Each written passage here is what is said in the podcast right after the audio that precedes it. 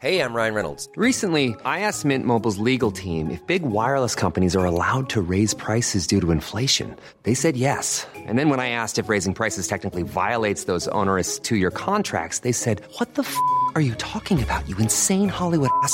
So to recap, we're cutting the price of Mint Unlimited from $30 a month to just $15 a month. Give it a try at mintmobile.com slash switch. $45 upfront for three months plus taxes and fees. Promo rate for new customers for limited time. Unlimited more than 40 gigabytes per month. Slows. Full terms at mintmobile.com.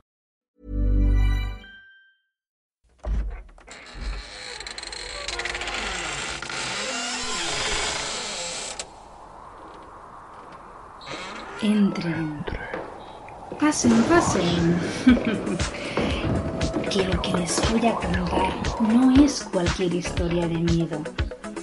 Es la historia de una estrella oculta tras un misterio. De unos pobres desgraciados que sucumbieron a sus encantos. De observaciones en la niebla. De largas noches en la más profunda oscuridad. De datos terroríficos. De una tortura de análisis. Sí, no he vuelto sola del otro lado. ¡Temblad! Que vuelve Tavi.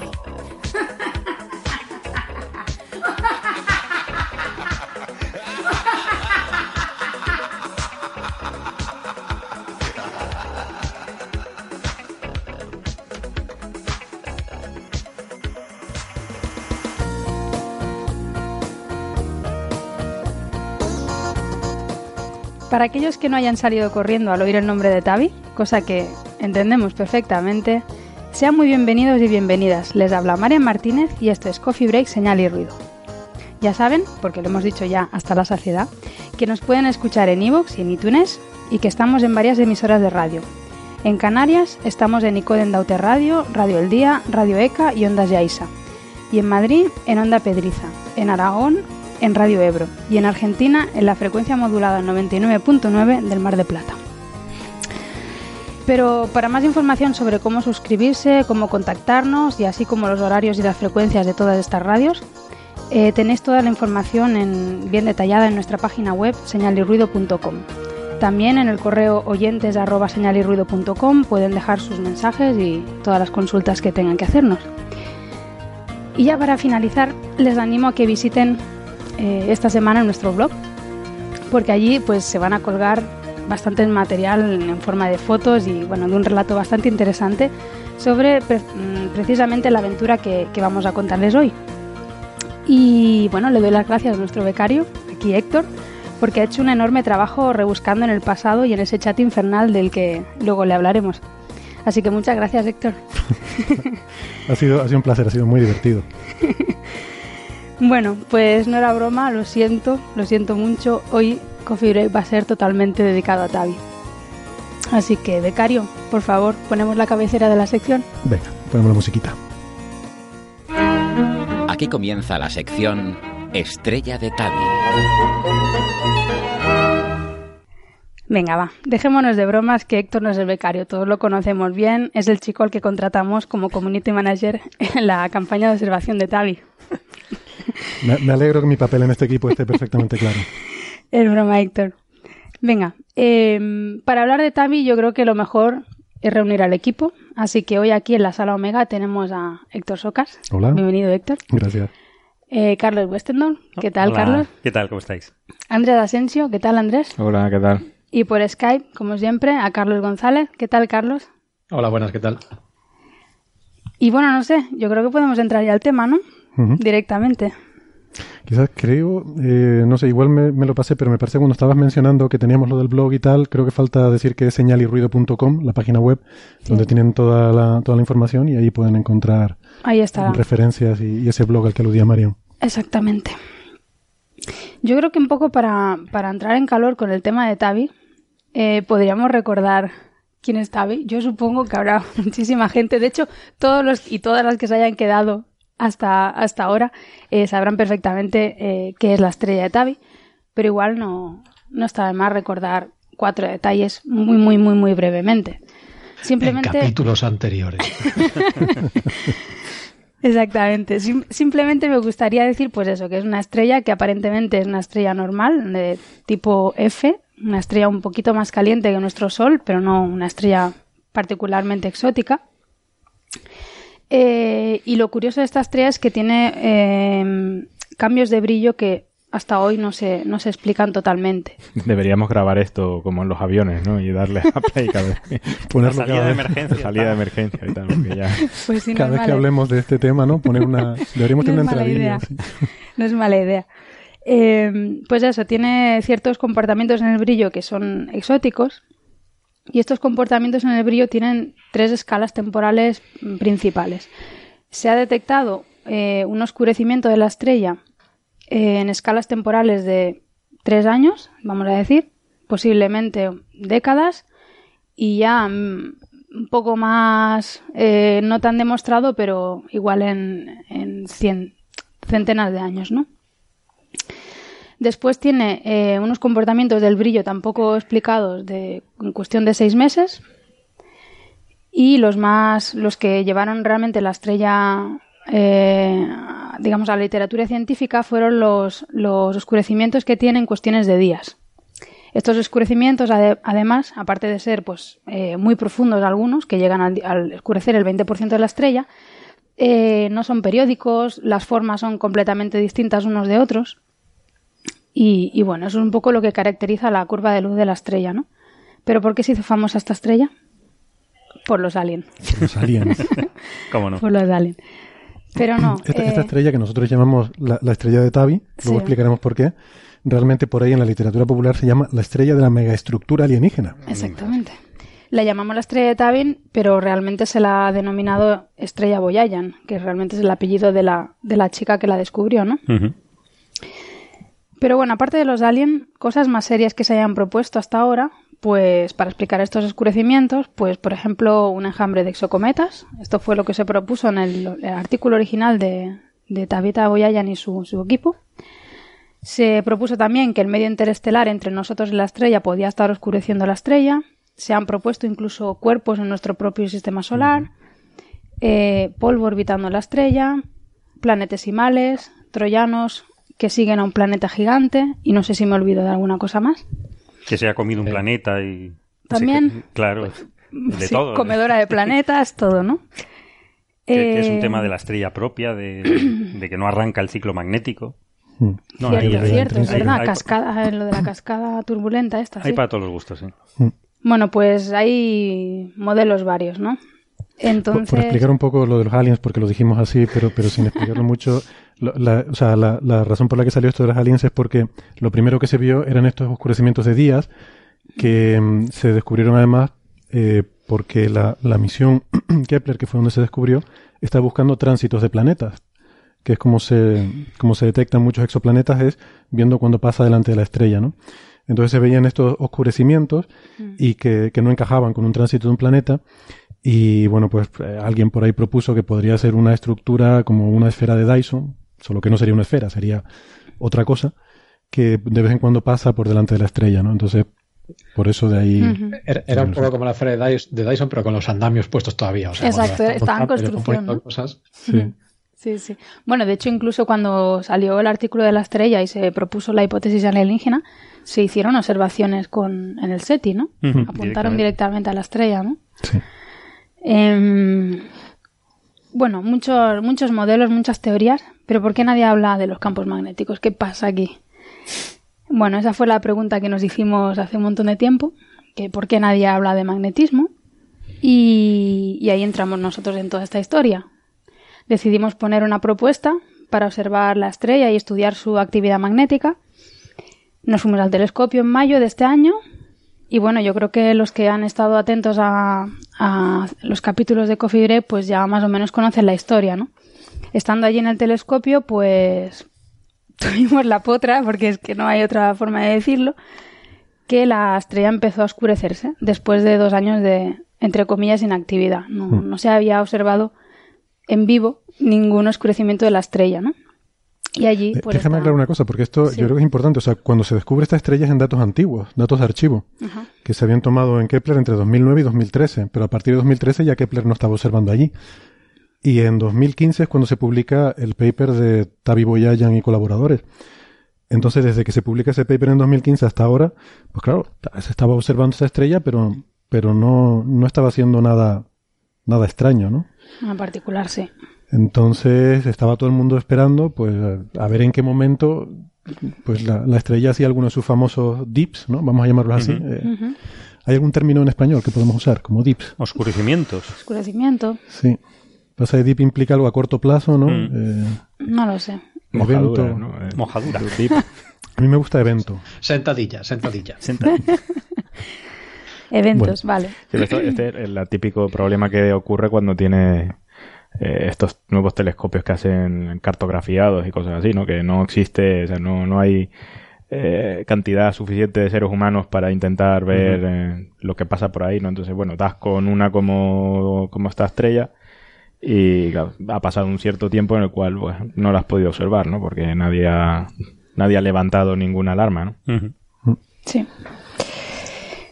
Pues, pues nada, y eso, y ahí estábamos nosotros en el telescopio y pues nada, tomamos datos, lo que empezó siendo una campaña para intentar entender la actividad magnética de la estrella, de repente eh, cambió totalmente de rumbo y se convirtió en una campaña para intentar entender qué era lo que estaba oscureciendo la estrella.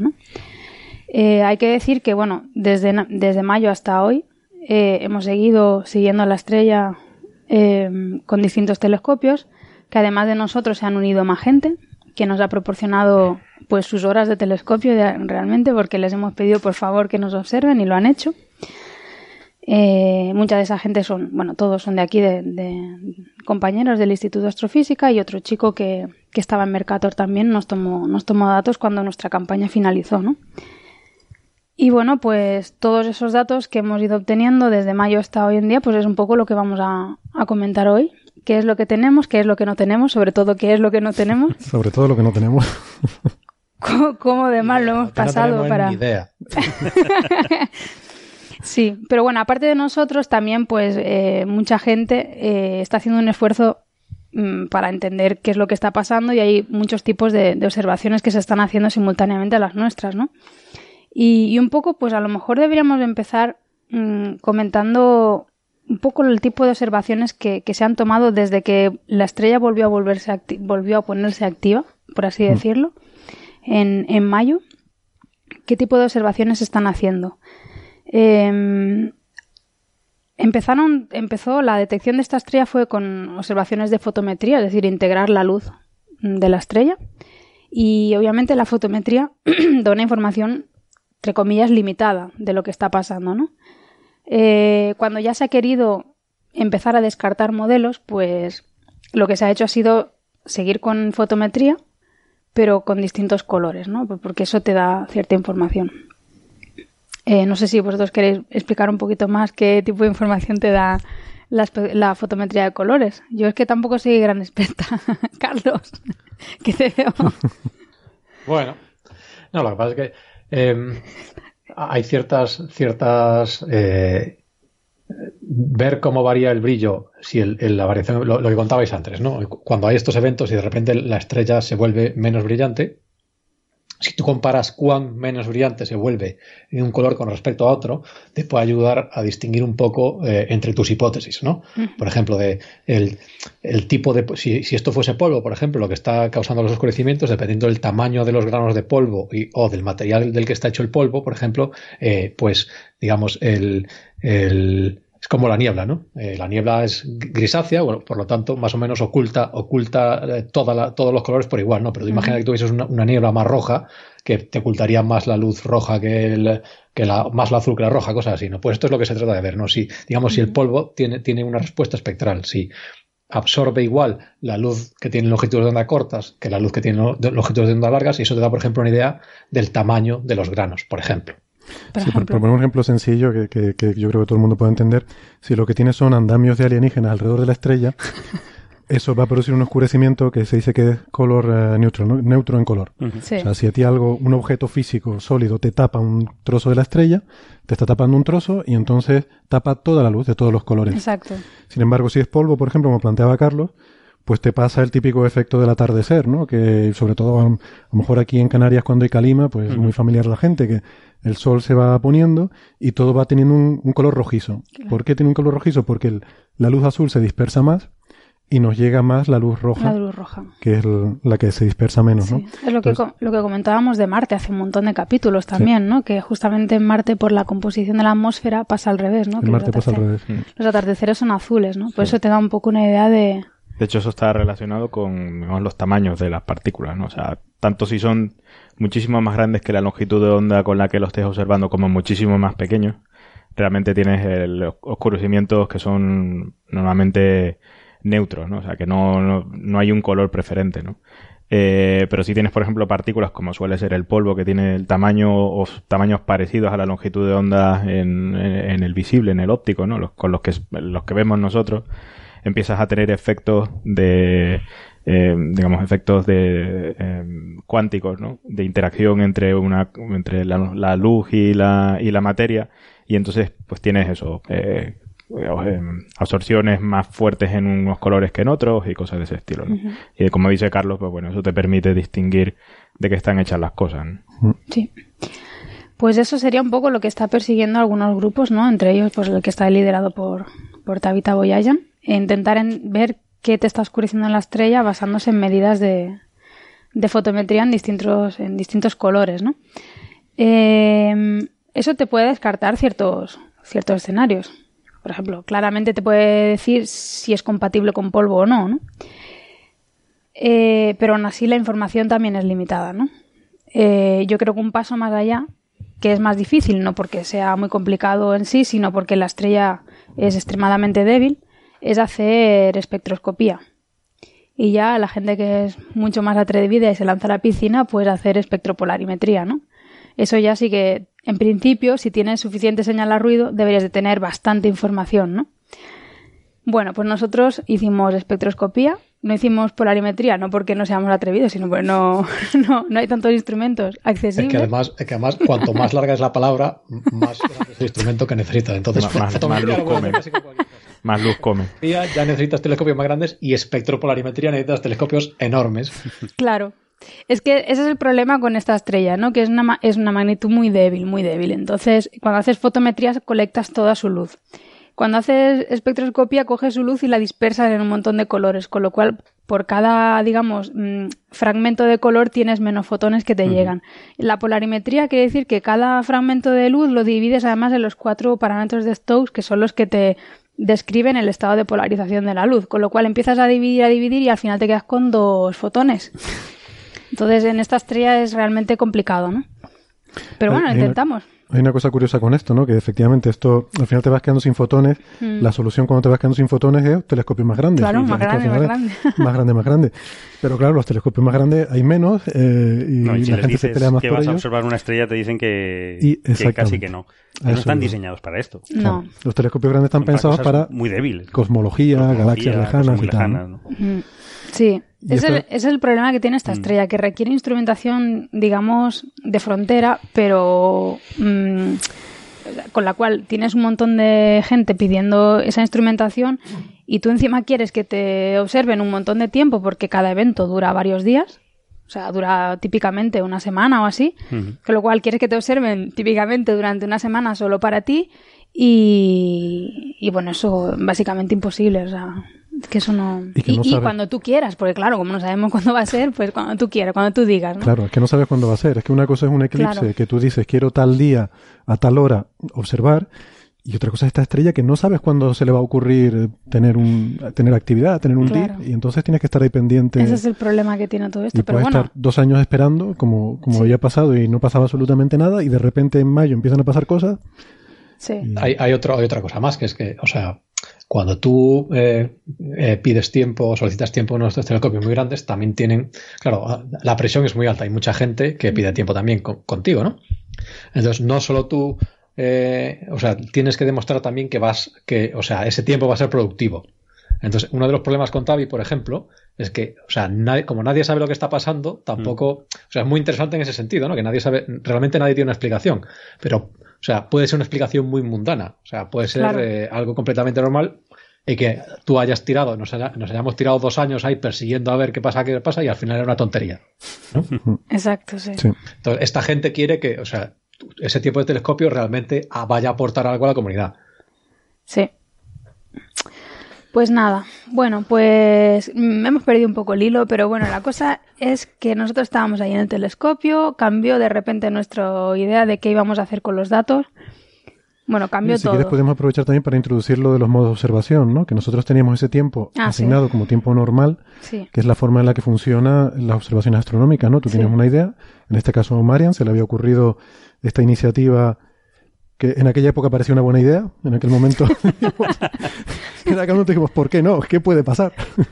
Exacto. Que podría ir mal. ¿Qué podría ir mal? ¿Qué es lo peor que puede pasar? Venga, Pues pídelo. Y entonces eso, tú escribes una propuesta, justificas qué es lo que necesitas, eh, tiene que estar bien justificado, con cálculos de, de lo que esperas obtener, de las observaciones que esperas sacar, etcétera. Y entonces hay un comité que se reúne, pues yo qué sé, cada tres meses, cada seis meses, dependiendo del telescopio y del observatorio, y reparten el tiempo. Y entonces, bueno, pues en algún momento del año pasado, pues se decidió que nosotros tendríamos, eh, no me acuerdo, una semana en mayo, eh, a partir del 7 de mayo o algo así, y otra en julio. Sí. Vale, pues esos eran nuestros días.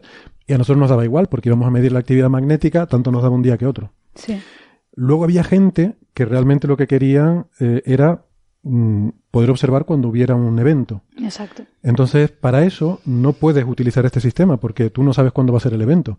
Entonces, no puedes escribirle, señor comité, por favor, eh, o, señoras del comité, por favor, eh, dentro de tal tanto tiempo, denme tiempo, porque no sabes cuándo va a ser, ¿no? Entonces se ponen unas propuestas que se llaman de, de objetivo de oportunidad. Sí, ¿no? objetivo de... Sí. Target of Target of opportunity. opportunity, no sé cómo se traduce. Sí. Bueno, eh, No creo que a nadie lo haya traducido nunca. o sea, Sí, porque es un término militar. Ah. O sea, viene de la, de la jerga militar de que hay que disparar cuando lo veas. disparar cuando, se, cuando se Básicamente ponga cuando, hay un ¿no? objetivo, o sea, Mm. cuando te pase por Cuando a delante, métele, o sea, dispara. Entonces esto es un poco así, dice, hace una propuesta y dice, bueno, pues cuando se den estas condiciones, cuando la estrella se esté ¿no? oscureciendo, entonces queremos que se ejecuten estas observaciones. Discrecional, ¿no se llama así. No, No. discrecional es que es a dedo. Que... Yo, yo- yo prefiero, yo prefiero lo que dice Carlos de métele cuando puedas. Yo Métele creo- cuando puedas. Exacto. Sí, sí. Bueno. Lo que pasa es que tienes que definir qué es lo que se tiene que poder, ¿no? ¿Cuál Sí. es el objetivo al que quieres apuntar? Y entonces ¿Cuál es el disparador?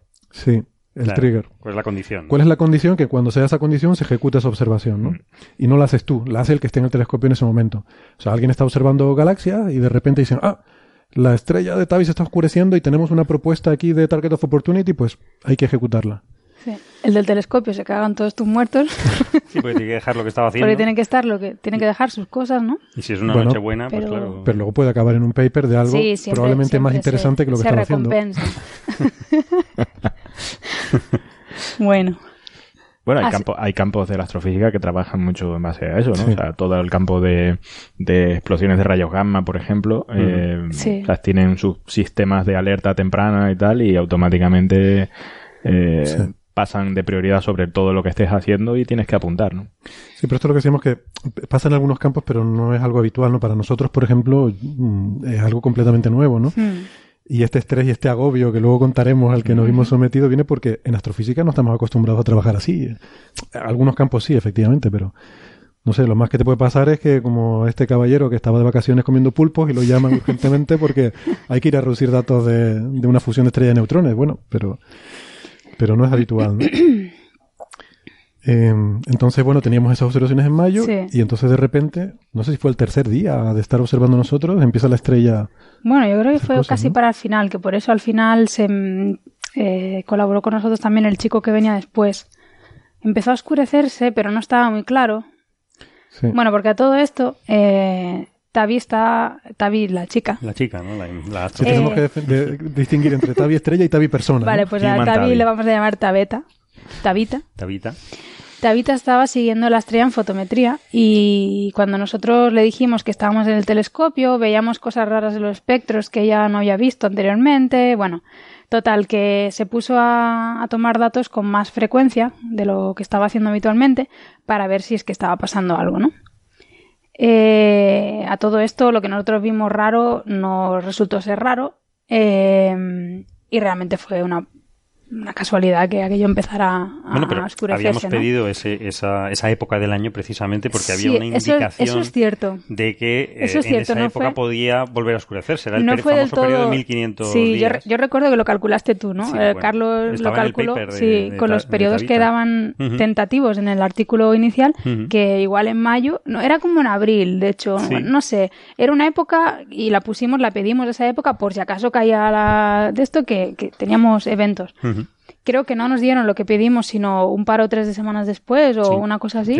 Que dijimos, bueno, da igual, tampoco, aunque hubiera- nos hubieran dado lo que pedimos, eh, seguramente no hubiera pasado nada. Yo creo que era Pero marzo la, la fecha. Era marzo, ¿no? Yo, yo sé que no, no nos dieron exactamente lo, No que, nos dieron pedimos, lo que pedimos, pero bueno, Conclusión, los comités son sabios. exactamente, sí, será eso.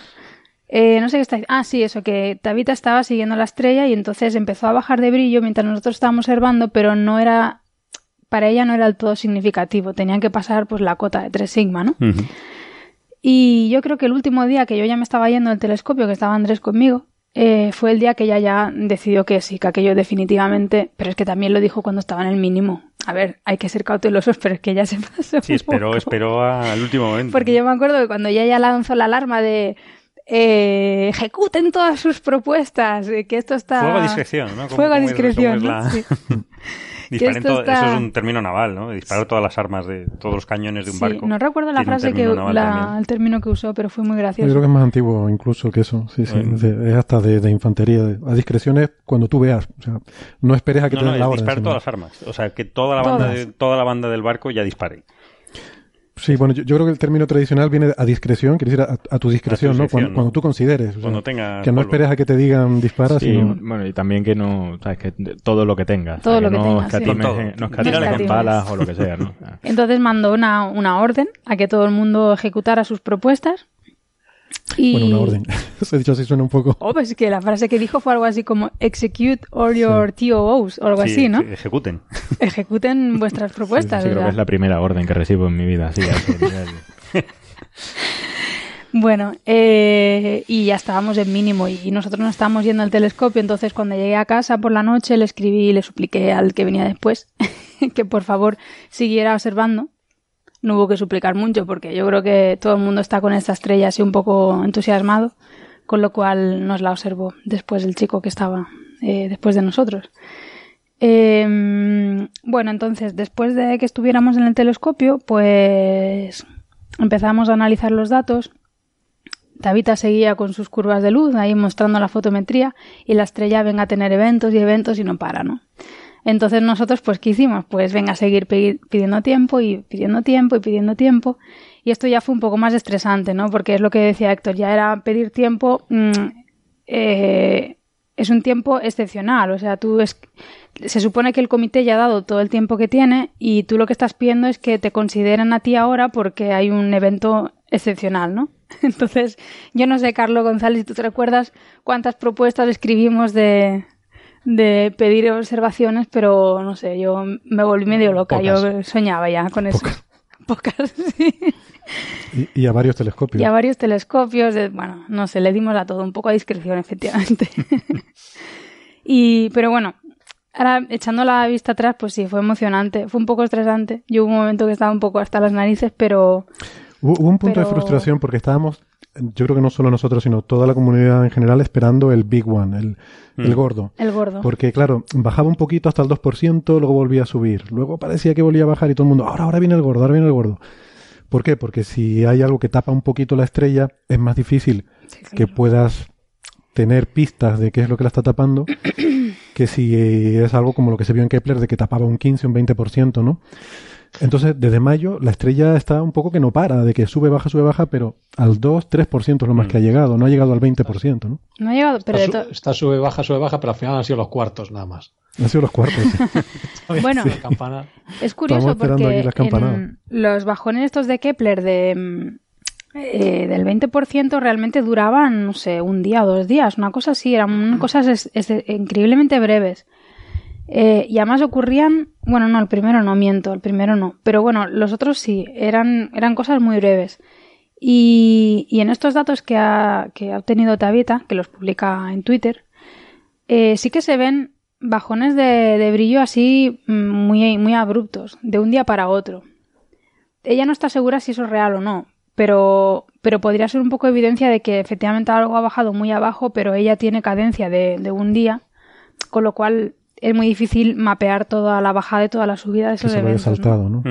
Entonces, igual han habido y no los hemos saltado y quedan restos de, de fluctuaciones eh, abruptas en la fotometría, pero bueno. Bueno, pero ahora, hoy en día, me extrañaría más porque desde mayo para acá hay mucha gente observando la estrella y hay gente que está en una noche, pues como cuando estábamos nosotros, que estábamos haciendo observaciones continuadas, ¿no? Una hora, una hora, Sí. una hora, o media, media, media, media, pues en- es de esperar que alguien hubiera pillado, si hubiera bajado hasta el 20%, alguien hubiera visto algo, ¿no? Es de esperar, supongo. Sí, bueno, no te creas, tampoco hay tanta gente, ¿eh? Haciendo ese tipo de observaciones y todos, y muchos de ellos están ocupan la misma zona geográfica, con lo cual no sé. Bueno, es algo De, que de todas maneras, si hubiese habido un bajón grande, se tendría que haber visto.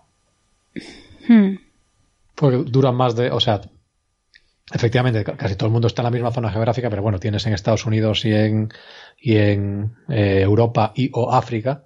Hay uno en Mar- en Marruecos también, quiero recordar. Y entonces, o sea, a lo mejor te pierdes, yo qué sé, te pierdes ocho horas de, de- de observación, pero, o sea, esos- esas cosas siempre eran cosas, esos, esos bajones siempre eran de más de un día, ¿no? Entonces, o su- aunque no lo pilles justo abajo del todo, lo deberías pillar subiendo o bajando. Y, Sí, por eso digo que Mm. en, en su curva de luz se ven restos de cosas mucho más bajas de lo normal, pero no hasta el 20%. No sé. Bueno, igual no, pero en cualquier caso, eso. eh, mm, Es interesante que esas observaciones que usa Tavi eh, tiene, tiene también su historia, ¿no? Porque después de que publicó eh, ese famoso artículo en 2015, eh, lo que hizo fue, claro, ella se dio cuenta que lo que hacía falta era monitorizar esta estrella 24 horas, tener un seguimiento continuo, pero claro, eh, no puedes ir a ningún telescopio profesional y decirles, denme el telescopio para mí hasta que yo les diga, ¿sabes? Eso no, no, no funcionaría. Entonces lo que se le ocurrió es utilizar eh, una, una red privada de telescopios. Hay, hay una en particular, se llama la de las, las cumbres, las cumbres Obs- Observatory, que es una red que creo que fue fundada además por un, un alto ejecutivo de Google, me parece que tiene una vinculación ahí. Y entonces tú puedes ahí comprar tiempo de telescopio, ¿no? Y ella lo que hizo fue eh, una campaña esta de crowdfunding, de recaudar, eh, de recaudar fondos de gente con donativos, que pues con ese dinero eh, lo utilizó para comprar tiempo en esta red y poder hacer un, eh, un seguimiento continuo de la estrella. Y tiene dos eh, telescopios, la red tiene, tiene varios nodos, pero ella tiene asignados dos, que es uno en Arizona y otro precisamente aquí en Tenerife. Entonces así tiene en dos, eh, sí. digamos, en dos lados opuestos de la Tierra, ¿no? Para que al- con la rotación de la Tierra, pues siempre es de noche en uno de los dos sitios y se puede, más o menos, hay una buena cobertura. Claro, siempre hay condiciones meteorológicas, Sí. algún fallo instrumental, alguna cosa, siempre hay huecos ahí en la cobertura, pero, pero bueno, es bastante... Y luego también hay aficionados, también es otra cosa interesante Sí. a comentar, hay gente con su propio, porque claro, no re- observar esta estrella tampoco requiere un telescopio de cuatro metros, ¿no? Entonces hay gente, hay, hay aficionados potentes que tienen equipos suficientemente sofisticados como para, para hacer fotometría de esta estrella y también están contribuyendo. Sí. Exactamente. Sí, de hecho hay un montón de proyectos, yo creo, donde los aficionados podrían tener bastante, bastante influencia, ¿no? Lo único que yo creo que hace falta es tener algún tipo de repositorio centralizado en el cual después esos, esos mm, datos pudieran analizarse a lo mejor de, más- de forma más profesional, ¿no? Pero Hay, hay un proyecto eh, muy, muy, vamos, clásico. ¿eh? Esto es de- debe tener, probablemente tenga más de 100 años de datos ya, que se llama AAVSO, quiero recordar. Sí, sí. Es como American Association eh, y ya el resto no me la sé. Of Variable Star Observers. De observadores mismo, de estrellas claro. variables. Y, y es gente que, pero eh, si mal no recuerdo, de hecho, esta gente lo hace a ojo. Sí. O sea, ni siquiera, muchos de ellos ni siquiera tienen telescopios. O sea, tú vas a, y, y eso se, o sea, se sabe que si eh, gente que bien entrenada, a- haciéndolo a ojo, puede detectar, quiero, quiero recordar que era como eh, una decena, un décimo de magnitud, punto uno, en precisión, ¿no? O sea, tú, pues no, no sé muy bien cuál es la técnica que usan, pero comparan unas estrellas con otras y cosas así, y tú puedes detectar si una estrella que tú estás mirando es más o menos brillante que ayer. Entonces, por ejemplo, pues eh, eso es una, digamos, lo- eh, entra de esa- dentro de esa categoría, ¿no? De, de lo, lo que le llaman la citizen science ahora, que es eh, como sea. O sea, las cosas que se hacían antes, ahora hay que ponerle palabras nuevas que ya no van. Ahora es, ahora es citizen ciudadana. science. Sí. Eh, Ángel López Sánchez, el lobo rayado, lleva tiempo amenazando con que quiere venir un día a hablar de ProAm, que es esta iniciativa de para coordinar astronomía profesional y amateur, ¿no? De ahí lo de ProAm. Sí. Y, y bueno, son, son iniciativas estas interesantes para, para poner a buen uso todo este talento y estos recursos que hay en- entre la comunidad de, y, de y de, amateurs. y de técnicas bastante complicadas, porque yo recuerdo hace un par de años cuando pasó no sé qué cometa, no me acuerdo cuál era el, el cometa, en Holanda se intentó hacer Cometa un... Halley. ¿Eh? No. Cometa Halley. Eso hace más tiempo. Se más intentó hacer un- una observación de estas, digamos, eh, de comunitaria, ¿no? De mucha gente y se enseñó en internet cómo hacerse un polarizador lineal eh, relativamente fácil con cosas que te podías comprar en una librería, por ejemplo, en una papelería. eh, a intentar observar en polarimetría un- el, cometa, ¿no? Y, poder sacar información física sobre, yo qué sé, la, eh, de qué estaba hecho el cometa y cómo, cuál era el albedo y cosas de este estilo, ¿no? O sea, que, que se usan técnicas, eh, digamos, punteras en cuanto a, a lo que se usan en telescopios profesionales, ¿no? Sí. Bueno, pues desde, desde el principio, yo creo que desde que nos asignaron el tiempo de observación, incluso antes de ir a observar, eh, tuve la maravillosa idea de generar un grupo de, de hangouts, de un chat de Google. Un chat. Y Otra de esas cosas de ¿por qué no? ¿Qué puede ir ¿Qué mal? puede ir mal? ¿Qué puede ir mal? Eh, bueno, tú quitaste el título del chat, pero a mí es que me encanta.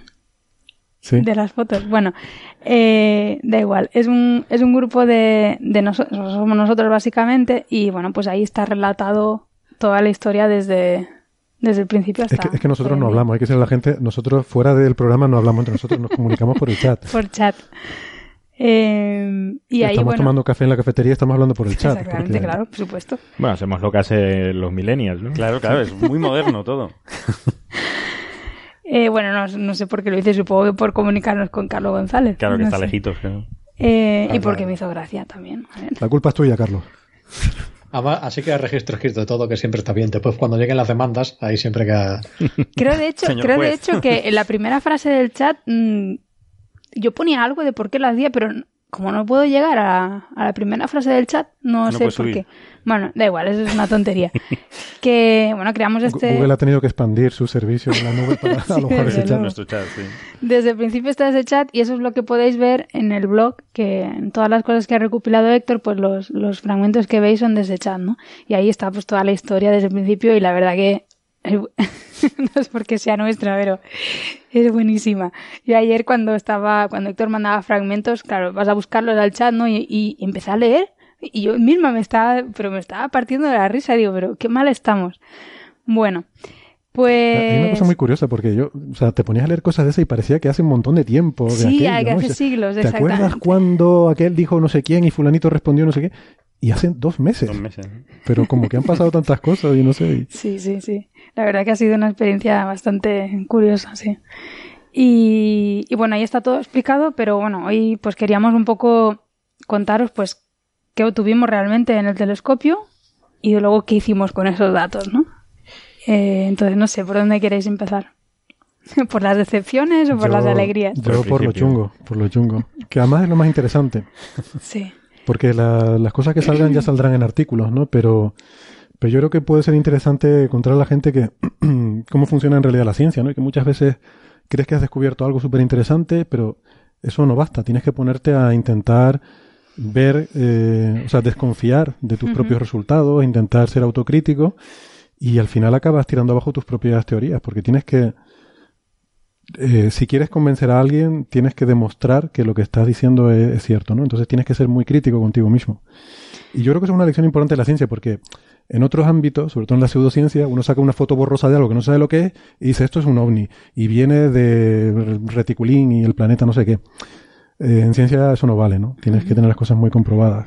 Sí. Y yo creo que nos llevamos algunas lecciones de eso. Sí, sí, sí. De hecho, vo- voy a hacer un pequeño, una pequeña pausa y es que acabo de mirar cuál es el primer mensaje. Y el primer mensaje, ¿Qué un mensaje pone? de España que pone 14 días en Mercator, yuju. ¿Ves? Era para dar la noticia, hombre. Ingenua. 21 de diciembre del año pasado. ¿Cómo has llegado ahí, madre mía? 21 de diciembre. Eh, dándole a scroll muchas veces para arriba. A mí no me deja. Muy técnico, muy Hay un técnico. momento en que se para. Bueno, Oye, pues mira a ver si puedes sacar toda la conversación. Bueno, pues eh, ¿por dónde empezamos entonces? Por las decepciones. Eh, yo, yo creo que sí. Bueno, de las primeras fue cuando estábamos en el telescopio, los primeros espectros que empezamos a tener.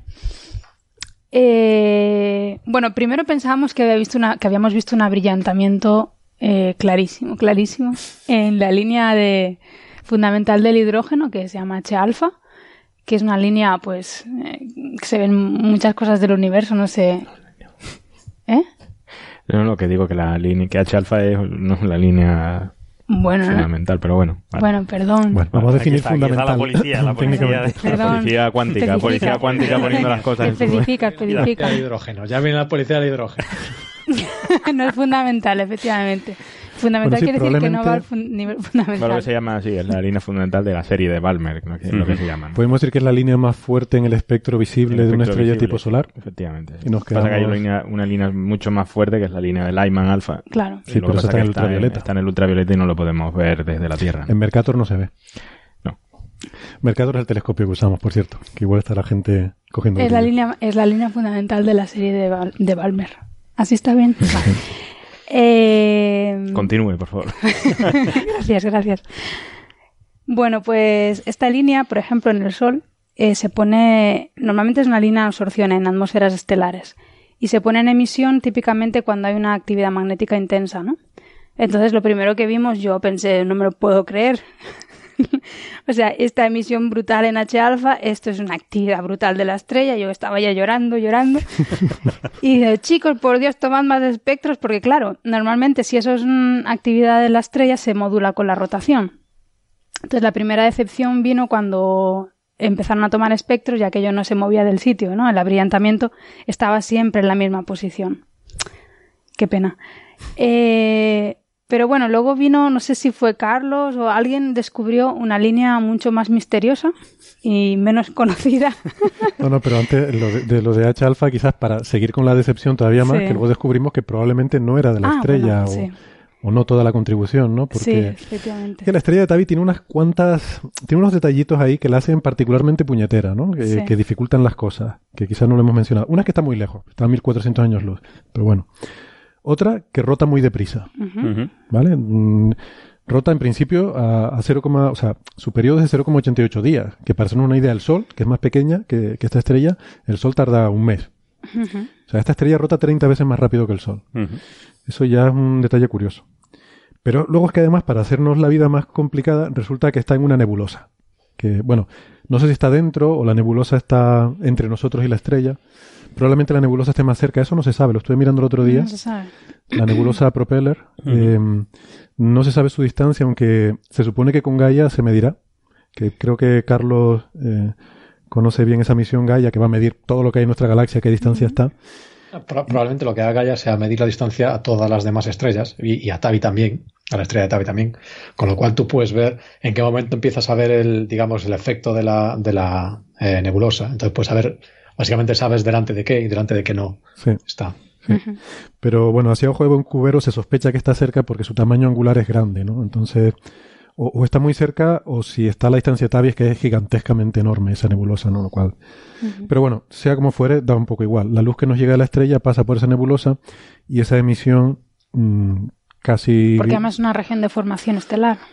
Sí, sí, sí. Y Entonces- porque en las nebulosas el, el, el core de esa línea eh, está en emisión. Eh, porque bueno está relativamente está relativamente fría la, la nebulosa los átomos se, se, se excitan y se desexcitan emitiendo en esa longitud de onda ¿Eso es correcto, Andrés? Policía. la policía del hidrógeno Arroba policía de hidrógeno. Continúe, por favor. circule, circule.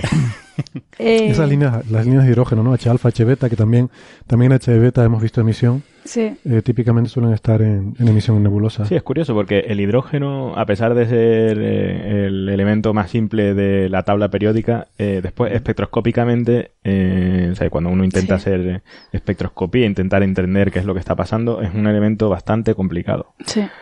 Em, porque, bueno, o sea, tiene, bueno, para los expertos y tal, el- el- la línea de H alfa, por ejemplo, no es una sola línea. Perdona, perdona, cuando dices H alfa te, te refieres a la línea fundamental del hidrógeno Sí, o sí. es otra línea. No, no, la, se- la, la línea fundamental de la serie de Balmer. Em, realmente, no, realmente no es una sola línea espectral, es, un- es una combinación de muchísimas líneas. El, el hidrógeno, además, eh, tiene spin nuclear, ¿no? Con lo cual tiene estructura hiperfina, o sea que es muy complicado de entender. Vale, bueno, veo que veo que entrar en detalles no. No te preocupes, Andrés, que después esto lo cortamos. Sí, sí. Es que esto empieza a parecerse al chat. Bueno, sigue, sigue. Ok, vale, que circulad, por favor. Aquí no hay nada que ver. No, pues no sé por qué, por qué estamos hablando. Estamos de- hablando de las decepciones, ¿no? Y que esa emisión en H-Alpha quizás fue una de las primeras de las primeras decepciones que Eh, tuvimos. El ver sí, que no a era- eso que al final vimos que era de la nebulosa. Luego, además, al lado había otra que resultaba ser de incluso de la, de la atmósfera solar. Eh, perdón, de la atmósfera terrestre. Dios mío, el sol. Mm. Eh, de la atmósfera terrestre, con lo cual, bueno, empezamos a ver que, que claro, con, con estrellas tan débiles como la de Tabi, cualquier cosa se ve, ¿no? Y, pff, bueno, que los espectros son complicados de interpretar. También es cierto, y aquí hay que ser un poco crítico con nosotros mismos, al menos co- conmigo mismo, ¿no? Sí, contigo es que mismo, teníamos- por favor. sí. es que sí que es cierto que teníamos un cierto a priori de intentar encontrar algo, ¿no? Esta estrella hacía cosas raras y entonces, pues uno dice, "Va, hago espectroscopia de esta estrella y algo raro voy a encontrar. Y bueno, al final el resumen es que la estrella es más normal que cualquier otra cosa, ¿no? Sí. Con lo cual un cierto a priori sí que llevábamos al, al telescopio y entonces, eh, pues quisimos ver cosas donde al final no había, ¿no? Sí. Que Pero- bueno, está pero bien la- porque al final uno se, se auto, autocensura estas cosas y puedes llegar a la conclusión de que, bueno, estaba, eh, bueno, eh, inventándose cosas, ¿no? O sea, el famoso invent, El término invent. eh, palabra maravillosa que apareció en esta campaña, ¿no? Y que Todos aquí mirando a la pantalla a Carlos, y pero que repetimos bastantes veces, ¿no? Bastantes veces, sí. no, no sé quién se habrá inventado ese término. pero- Pues después no, pero, de... pero eso es importante, o sea, iba- efectivamente, íbamos con, todos teníamos ganas de ver algo raro en Mm. esa estrella, ¿no? Sí, sí. Pero, pero eso es lo bonito, o sea, que quieres ver algo raro, tú quieres creer, pero oye, los, los datos son los que son, o sea, al final Mm. tienes que tener escepticismo Sí. con, con tus propios, eh, tus propias teorías y tu, y tu- Mm. bueno, en fin, por O sea, hay favor, que ser un poco Scali, ¿no? En esto, o sea, no, no creérselo todo. Sí, no, no, y yo creo que esto es una lección continua de, de esto, Sí. ¿no? De no creerte las cosas Sí, que, que- bueno, que te gustaría creer. A ver, íbamos mirando magnetismo, entonces lo primero, pues obviamente es mirar H-alfa, Ujú. eh, mirar las líneas de Balmer en general y, bueno, mirar un poco donde crees que puedes ver signos de actividad magnética, ¿no?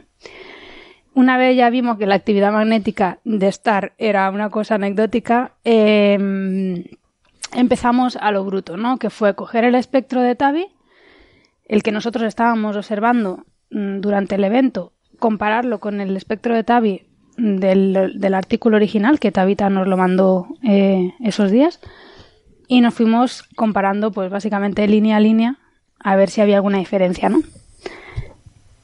Y no sé quién fue quien descubrió... Spoiler, no. ¿Qué? No hay ninguna diferencia. Ah, no, no había ninguna diferencia salvo en una región espectral muy curiosa en 6092 Armstrongs, que yo no sé quién fue quien la descubrió. Carlos. No sé fue Carlos, ¿no? Sí. Sí. Efectivamente. Pues en Bueno, 6092 Carlos, estoy seguro que en aquellos días, en mayo, tú a Carlos le das un papel en blanco y un bolígrafo y te dibuja el espectro de la estrella. O sea, se lo aprendió de memoria. El tío Sí, se sí. pasaba, el tío se pasaba el día mirando la pantalla y se- según salía el espectro se ponía a mirarlo, a darle vueltas y tal. Y ahora, pero son las 3 de la mañana, Carlos. Deja eso, vamos a seguir viendo The Expanse. o lo que sea. Pero no, eso lo trajiste tú, eso lo trajo Western después cuando vino. Es verdad, en aquella época no teníamos The Expanse todavía. Estaba poniendo rock de este, ¿cómo se llama eso que ponías? Rock Eh, progresivo, no, pero. No, no. no, no, pero eso fue también en la segunda campaña. el- Pues la campaña buena. ¿eh? Sí, sí, sí. La de DJ Ryan. La de DJ Ryan, sí. Yo- mi cerebro ya no daba para más, pero este tío estaba ahí mirando espectros, ¿no? Que somos gente seria, ¿verdad, Carlos? Hombre, vamos a ver, se va a trabajar, no se va a hacer la mona. Efectivamente. Pues eso, eh, en 6092 parecía que había una línea espectral. Además, si yo no recuerdo mal, la anchura de la línea espectral era más pequeña que las de las de la estrella, con lo cual para nosotros eso significaba que provenía de otro sitio. Y, y además, sorpresa, había una línea de silicio. Exactamente, había una línea de silicio que, que estaba en principio predicha para estar en esa longitud de onda, ¿no? Entonces, pues ya nuestra mente empezó a volar y empezamos... El silicio, que, que eso Sí. se, se comentó también en el chat, y creo que está por ahí, que es un elemento importante en el polvo y en los chips. Y en los chips, exactamente. en, las, en, las placas solares. Entonces, el problema era que si había aparecido esa línea de silicio ahí, ¿por qué las otras líneas de silicio del espectro no habían cambiado? Mm. Eh, entonces aquí Héctor Socas, que se le fue un poco la olla, empezó a hacer cálculos no LTE para entender por qué esa transición si la otra no a mí se me fue más la olla y empecé a buscar eh, especies exóticas como el oro. Claro, a ver si habían aparecido. porque a alguien se le ocurrió que aquello podía ser un resto de supernova.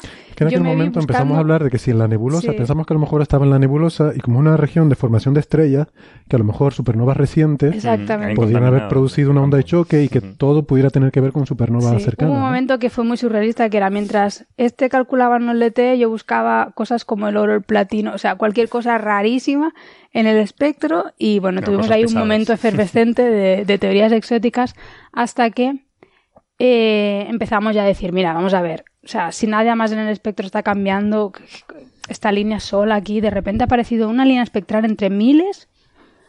Esto, vamos a ver si antes de hacer ninguna teoría exótica esto va a ser de verdad o no. Y fue cuando empezamos ya a poner en duda las cosas e intentar ver. Y, yo creo que fue que alguien tomó un espectro, ¿no? Sí, fue comparando con el espectro del NOT, ¿verdad? Sí. Tomado, tomado a la vez. No, del NOT no, era. No recuerdo, era. No, eh, era de Cármenes. Sí, no recuerdo qué instrumento era, pero básicamente era un espectro que se había tomado más o menos a la vez. Exactamente. Pues claro, nosotros lo habíamos comparado con el espectro de, de Tabeta del NOT, que era un espectro de 2015, si mal no recuerdo. Hmm. Entonces, claro, tú en ese espectro no lo ves y en el nuestro sí, pero bueno, pueden pasar dos cosas. Eh, o sea, puede, haber pasado que algo ha cambiado y entonces ahora de repente pues aparece la línea, ¿no? Pero lo que no puede ser que si tú lo comparas con un espectro que se ha tomado a la vez en otro telescopio, no puede ser que el de otro telescopio esté viendo algo que tú no y al revés, ¿no? Entonces, eh, ahora, ahora recuerdo algunos desarrollos. Sí que estuvimos, sabíamos que la gente de Cármenes estaban observando también y creo que les preguntamos. Eh, a Guillem Anglada y esta gente, que es lo que tenían Cármenes, es otro instrumento que tiene la gente de Calagalto, ¿no? Y que también hace espectroscopía y también estaban observando en aquellos días la estrella de Tab y les preguntamos si ellos veían esa línea y, dijeron que no. Y entonces ya a partir de eso nos empezó a bajar un poco el, el entusiasmo. Eh, el suflé, se bajó el suflé. Aunque yo, yo seguía siendo optimista. Yo decía, oye, pero a lo mejor es un problema de ellos. ¿Sabes? Que, digo, a lo mejor ellos son los que están haciendo a ver, de dos, siempre el problema es si es de uno. No, bueno, pero pero oye, antes de descartarlo había que estar seguro, ¿no? Y, y, entonces no recuerdo cómo fue, pero en, en, algún momento ya en una conversión en el chat eh, sí recuerdo que un momento que Carlos superpuso ahí dos espectros, uno el nuestro de Mercator y otro que no recuerdo de dónde venía. Yo, diría que no, teníamos observaciones en NOT también sí, que posteriores, sí. eso ya fue con posterioridad, pero bueno, había, o sea, eso, ya fue un poco el, último clavo en el ataúd. Sí, fue la confirmación. O sea, mm. fue cuando hasta yo mm, ya decidí, digo, bueno, vale, me lo creo. Sí, porque ya eran dos telescopios que no la veían y nosotros sí. Sí, exactamente. Eh, entonces esa fue una gran decepción, porque, bueno, a ver, gran decepción, no sé, porque pintaba muy mal la cosa desde el principio. Pero bueno, fue una decepción, ¿no? Porque no... Era una, una cosa que habíamos detectado y no, y no estaba, ¿no? Sí, nos hacía mucha ilusión. El, porque estábamos buscando algo que variara, ¿no? O sea, es que nosotros teníamos una ventaja sobre todo el resto del mundo en aquel momento, que es que teníamos datos, espectros, de antes de, de que empezara la estrella a hacer cosas raras y durante el DIP que era un poco lo que, lo que sería la situación ideal. Y nosotros la teníamos en aquel momento y nadie más, ¿no? Entonces, si encontráramos diferencias en el espectro de antes y durante el DIP, pues, pues eso sería, pues no, sería algo... no las había. Y no sé, eso fue un poco decepcionante porque después cuando nos volvimos ya para el instituto empezamos a analizar los datos con más detalle, empezamos a ver que antes, durante y después las cosas realmente eran muy, muy parecidas, ¿no? Y empezamos a ver que si queríamos ver alguna diferencia había que trabajárselo bastante. Mm. Y habría que llevar los análisis al límite, porque los datos que tuvimos, que además tuvimos muy mala suerte, que el tiempo no, no nos acompañó demasiado y y no bueno, nos acompañó los primeros dos días o algo así, que es cuando empezó a bajar, ¿no? Porque en julio fue estupendo. En julio, sí. En no, digo en mayo. Digo en mayo. Ah, en mayo sí. Digo en mayo, el tiempo fue bastante malo. Entonces, entre que la estrella es débil y el tiempo no es bueno, pues la señal a ruido que teníamos era bastante pobre, ¿no? Sí, básicamente el problema principal es que el telescopio no acompañaba tampoco, era un telescopio demasiado pequeño. Demasiado pequeñito. Para lo que queríamos hacer, probablemente, ¿no? Y hubo problemas técnicos también, el criostato se calentaba. Mm, Recuerdo sí. perdimos también algunas horas de observación. La, la maldición de Tavi, o sea, que Sí, todo, sí. todo, Totalmente. Todo lo, todo lo que pudo ir mal. Fue mal, efectivamente. Y, Y luego estas cosas también que nos pasan también son un poco raras. O sea, que de repente te aparezca una línea en un Sí, una línea espectro fantasma. Y que lo hablamos con la gente del, del Mercator y oye, ¿por qué sale esto? Y de Hermes y tal. Y todavía a día de hoy no saben por qué. Ya, bueno, también es cierto que el telescopio Mercator está hecho para hacer eso, velocidades radiales de, de estrellas bastante más brillantes que Tavi, ¿no? Sí, sí. Esto no, cual no muy se me entienda como una crítica, ¿eh? O sea, No, son no, cosas sí, muy complejas O sea, y me- que las estamos llevando al límite. Me imagino que incluso lo- todos los códigos de reducción de datos y tal no están preparados para No están estrellas a lo mejor tan poco brillantes. ¿no?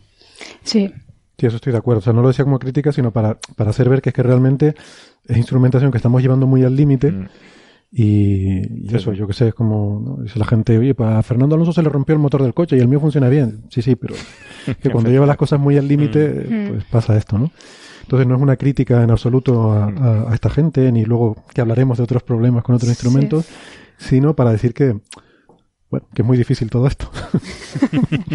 exactamente. Eh, bueno, pues eso, vinimos, empezamos a analizar los datos, vimos que aquello era complicado, mientras la estrella seguía, Seguía- con sus historias de oscurecerse y empezamos a pedir tiempo a discreción, ¿no? Pedimos en, en otro telescopio, que era un poco mayor, esperando tener una señal a ruido mejor. Eh, y bueno, pues mm, pasamos ya a la segunda decepción, entonces. Sí, es que esta ha sido dolorosa, ¿eh? Podemos Esta, pasar a- sí, sí. Esta fue, de hecho fue un disgusto tan grande que ahí quedó siempre, ¿no? El, el efecto 60-92, ¿no? Sí. Que lo llamamos. A ver si esto va a ser como 60-92, a ver si tal. Yo es que Y- me acuerdo de la frase de Carlos, ¿no? Que, mm, bueno, la cosa es que tuvimos datos en, en el NOT, con el instrumento FIES, los tuvimos en justo después del primer dip en mayo, ¿no? Pues no sé si fue para el 26 de mayo y el 1 de 25, junio. 26, sí. por ahí, ¿no? Que ya había pasado el primer evento, con lo cual digamos que teníamos un espectro del NOT con la estrella en calma. Eh, y después, cuando empezó a oscurecerse de nuevo, pedimos tiempo de este que se llama de respuesta rápida. eh, y nos observaron esa misma noche, me parece, o la noche siguiente, no me acuerdo. Y nos lo observaron durante un evento. ¿Vale? De hecho, el, el- uno de los más profundos que ha habido, el último, y de los más profundos que ha habido, que llegó al 3%. Al 3%. Mm, yo recuerdo que Carlos, porque claro, yo no sé por qué motivo yo nunca tenía un ordenador a mano, es que todo es la maldición de Tavi. Cuando mandaban los datos yo nunca tenía un ordenador a mano y yo lo que hacía era con el móvil le reenviaba los datos a Carlos para que los pintara. modo, modo esclavo, yo me movía en modo esclavo. Estaba comiendo pulpo tranquilamente. Siempre está comiendo pulpo. Entonces recuerdo que, que, mandas, que mandó el espectro durante el último evento profundo y en, y en calma. Y todo el espectro era el mismo, como siempre, aquello no cambiaba nada, salvo en tres líneas infrarrojas del calcio ionizado. Eh, Que aparecían mucho más fuertes. que aparecían mucho, mucho, pero mucho, como el 50% más profundas durante el evento que antes del evento. Claro. Bueno, y yo recuerdo que lo que puso él cuando enseñó el espectro abajo era ay, ay, ay, algo así, ¿no? y Sí, yo sí. cuando y luego, lo vi... y luego pone la gráfica de, Sí, de sí. las líneas, ¿no? Sí, yo cuando lo vi pues no me lo podía creer. Digo, no me puedo creer que hayamos detectado esta burrada de cambio, ¿no? Y además es que, claro, al ser el dip más profundo dijimos, pues esto ya está, ya la hemos pillado. Y además, Y sí, sí, este, este tipo de estrellas también son muy clásicas que tienen, eh, se detecta actividad en el calcio. Con lo cual, mm, todo pi- pinta, pintaba, Pintaba, fenomenal, ¿no? pintaba fenomenal, sí. Y además, y además también está el hecho que todos los demás que habían hecho espectroscopía, salvo Cármenes, Sí. ninguno de ellos llegaba. eh, pues este triplete del calcio está casi en el infrarrojo, ¿no? Digamos, el visible se termina como en, en 7000 y pico angstroms. Ujú. Estas líneas están como 8500, ¿no? Están un poco a caballo entre el visible y el infrarrojo. Entonces, hay muchos, muchos instrumentos que no llegan tan rojo, con lo cual era, era todo, era, digamos, la tormenta perfecta, ¿no? Sí, exactamente. Y ahora yo lo siento mucho, pero a nuestros amigos y amigas de la radio los vamos a dejar con la intriga de nuestra segunda decepción porque tenemos que cortar aquí para irnos, pero el resto se pueden quedar oyendo el podcast. Hasta luego. Hasta luego. Hasta luego. Hasta la semana que viene.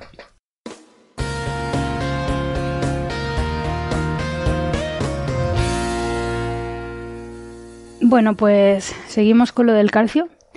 Eh, lo del calcio realmente mm, nos llamó la atención no solo porque había sido la primera evidencia espectroscópica de, de algo que cambiaba durante los eventos, sino porque el calcio ionizado eh, de alguna manera era importante para los escenarios de, de exocometas, por ejemplo. Eh, no sé, Carlos, tú si quieres comentar un poquito de las cosas que se conocen de, de exocometas. Yo, yo antes, antes de eso, solo una, una breve Sí. interludio para decir, ya, ya que tú te chivaste de una frase así eh, interesante de Carlos, yo me voy a chivar de una tuya. Cuando Bueno, dijiste interesante, no sé. que esa fue gloriosa también en el chat, dijiste, ¿no? Después de ver esas gráficas y de convencernos en aquel momento de que estábamos viendo algo realmente nuevo e importante. Y dice Marian, nos lo merecíamos después de haber mirado tanto ruido. Exactamente. Es que estaba hasta, hasta el moño de ver tanto, tanto ruido en los espectros. Y aquello era, es que era, demasiado evidente, evidente. sí. Entonces, pues como decía, ¿no? El calcio ionizado es importante porque los exocometas que se conocen Mm. se han detectado precisamente en especies ionizadas, ¿no? Porque Sí, en espectros, además. Sí. Hasta hace muy poco no se habían visto directamente en, en fotometría. Y es un. Hay, hay poquitas estrellas, pero ya, se- ya va habiendo más. Donde sí hay. Lo que pasa es que el término exocometa se usa de una forma demasiado a la ligera, ¿no? Que no, pasa nada, pero hay que decirlo. Es decir, eh, siempre hacemos el símil con el sistema solar, es decir, con los cometas del sistema solar, que son objetos de una nube exterior que van Sí. cayendo hacia la- el interior de- del sistema Sí. y que acaban cayendo de- a la estrella, ¿no? Hasta, Sí. en nuestro caso, en el Sol. Se acaban desintegrando cerca del Sol. En otras estrellas, pues, que son diferentes, por supuesto, al Sol, el- estos cometas son muchísimo mayores y pueden acabar siendo engullidos directamente, chocando con la estrella central, y eso emite, eso tiene un, un rasgo de emisión. Esos son lo que se llaman los FEBs, los, los Falling Evaporating Bodies, los cuerpos que caen y se evaporan, y tiene un rastro muy, muy característico, y eso, es- eso se, Sí. se- se ha estudiado, se viene estudiando. Entonces, eh, tenía buena pinta. eh, tenía buena pinta, sí. Habían... O sea, yo, eso fue lo primero que a mí me chocó, ¿no? O sea, me llamó la atención que era una especie ionizada. Entonces, una especie ionizada, pues uno obviamente se imagina una cola cometaria, porque ahí es donde se, se ionizan las cosas, ¿no? Sí, los cometas Eh, tienen una cola de gas y una cola iónica, ¿no? Que es que Tienen, con- sí, pues son básicamente vapor de agua, polvo y una cola iónica. Entonces, Y- la- la cola iónica yo creo que se detecta en calcio y no sé si, no sé si sodio. Sodio, sodio. sí. Sí, ¿no? Sodio y no sé si alguna magnesio cosita también. más. Lo que pasa es que las líneas de magnesio HK están en el ultravioleta prácticamente, desde luego nosotros no, la- no las teníamos. No las Algo parecido le pasa a Mercurio también. Eh, tiene una cola de sodio. Eh, Una cola iónica. Una cola iónica de sodio, ¿no? por lo cerca que está del Sol. Es que, claro, lo- la luz ultravioleta de la estrella ioniza a los átomos, ¿no? O sea, cuando el cometa se evapora el material y forma la cola, tiene esa cola de gas, pero también una parte de, de esos átomos se ionizan por la luz de la estrella. Y la estrella Tabi es más caliente que el Sol y tiene más luz ultravioleta. Entonces, bueno, pues Sí, tenía sentido. Tiene sentido, sentido. claro. Entonces, bueno, la, la única, la, la pega que le vi al momento fue que realmente lo que nosotros veíamos era un- un- unas líneas mucho más profundas, pero toda la línea espectral en sí misma. No veíamos un rasgo en una, en una zona particular de la línea espectral, que es lo que típicamente Sí, hay se otras, la, asocia la más a... conocida es beta pictoris, ¿no? Que Sí. se ve la línea y justo en sobreimpuesta a esa línea hay unas pequeñas hendiduras que además que se van moviendo. Claro, O sea, porque esos Porque cuerpos la- digamos van mucho que- más rápido que la rotación estelar. Sí, y aparte que la anchura que tiene la línea en la estrella viene dada justamente por, bueno, no sé si en este caso no es la rotación, ¿no? Es básicamente la temperatura, supongo, ¿no? mm, pero en la de Tabi sí. ¿Eh? Que, no, que digo que en la de Tabi sí. Que En la de Tabi, el la- la calcio. bueno, puede ser que sea el cal- el- la rotación, pero el- el- desde luego si tú tienes un exocometa, desde luego no va a generar una línea espectral tan ancha ni mucho menos. Entonces se ven como, digamos, deformaciones en la línea de la estrella. Claro. Y eso nosotros no lo veíamos. Nosotros veíamos la, la línea estelar que de repente se volvía un 50% más profunda. Eso era un poco echándole moqueante. imaginación, encontramos Sí. ahí, estuvimos hablando de escenarios Sí, para explicarlo, imaginación de siempre. que si se sí. quedaba atrapado en el campo magnético y rotaba con la estrella, ¿no? Y Mm. así pues se ensanchaba igual que la estrella. O sea, claro, y una vez que ves eso te metes ahí en la vorágine de explicaciones Claro, y modelos. porque yo no sé quién fue que soltó la liebre y dijo, pero esto no será instrumental, esto no será un 6092. y, y entonces, claro, bueno, después del momento emocionante de ver eso, nos pusimos otra vez serio y dijimos, vamos a ver si esto puede ser un efecto instrumental. Pero claro, es que le dimos vueltas y vueltas y vueltas, hablamos con mucha gente y todo el mundo nos dice lo mismo. No, no, no, esto, esto tiene que ser verdad. Claro. Porque mm, si tienes, ponle, miles de líneas espectrales en una observación y solamente tres son diferentes, ¿por qué ahí en esas tres vas a tener algo mal? En el instrumento, es que no tiene ni pies ni cabeza. Yo, Y- yo, fui, yo en un momento dije, cuando estábamos en el momento subidón, dije, a ver si no va a ser luz difusa. Que me dijiste, bu, bu. Pero luego, luego vimos que no y concluimos que no podía ser luz difusa. No, bueno, luz porque- difusa no puede ser. Claro, por, no, pero por una razón, porque la nueva, la, digamos, la, la rara, Era más era más profunda. Claro. O sea, la luz difusa te haría que la nueva, la rara, fuera mm, que tuviera mm, menos profundidad las líneas. Entonces ya, entonces, no, ah, no, no, pues no puede ser. Mm, Perfecto. Mira, nos lo hemos planteado y, y hemos descartado el posible error, así que Sí. para adelante. No puede no, estar no, mal. Y, y que vamos, que le- yo, yo por lo menos y Carlos y todos le estuvimos dando vueltas a qué narices podía dar lugar a una cosa así. Y es que, vamos, yo hoy- incluso hoy en día sigo pensando que qué narices puede haber pasado, ¿no?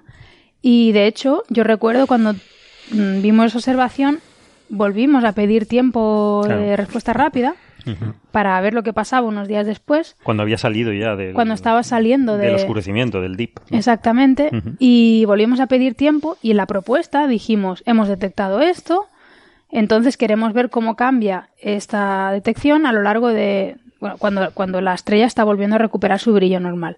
Y allí la gente del NOT que evalúa la propuesta y te- demás no puso ninguna pega, con lo cual, vamos, lo verían totalmente lógico. Nos dieron el tiempo ese de respuesta rápida y volvimos a observar saliendo ya del, del mínimo, ¿no? O sea, volviendo al brillo normal. Y, o decepción, cuando de repente volvemos a observar que las líneas de calcio vuelven a estar igual de profundas. O sea, que nadie había cambiado con respecto al mínimo. Mm.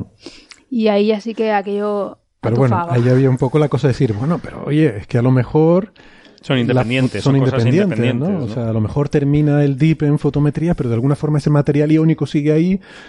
O sea, ahí estamos elucubrando con Sí, cualquier no, a ver, cosa, siempre, ¿no? O sea, no, esto es lo típico. Si, si se recupera, ah, perfecto, Lógico. me encaja. Si no se recupera, bueno, pues Hay que explicarlo me invento forma. aquí un escenario que también me cuadra. Exactamente. A mí me cuadraba, ¿eh? Pues si no se recupera, ah, perfecto, Pues porque sigue el material ahí No, y además atrapado. y- seguía subiendo, o sea, estaba a medio camino, o sea que tampoco.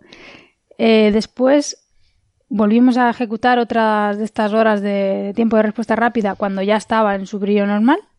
Y, oh, decepción, las líneas seguían igual de profundas. Ahí ya sí que yo ya empecé a estar un poco escéptica con el tema. Sí que es verdad que se le pueden buscar explicaciones y pensamos que si la nube que ocultaba podía ser más grande, bueno, no sé, empezamos a desvariar un poquito, pero ya con la mosca detrás de la oreja. No, de hecho no es ilógico porque en esta estrella hay dos fenómenos. Ahí está los oscurecimientos de breves, los Sí. dips famosos, y el oscurecimiento a largo plazo. Sí, exactamente. Pueden ser debidos a lo mismo, pero son dos fenómenos diferentes. O sea, dos, dos observaciones, Sí. dos, tienen dos, eh, ¿cómo es? Maneras de verlo de forma diferente, con Sí. lo cual puede encajar.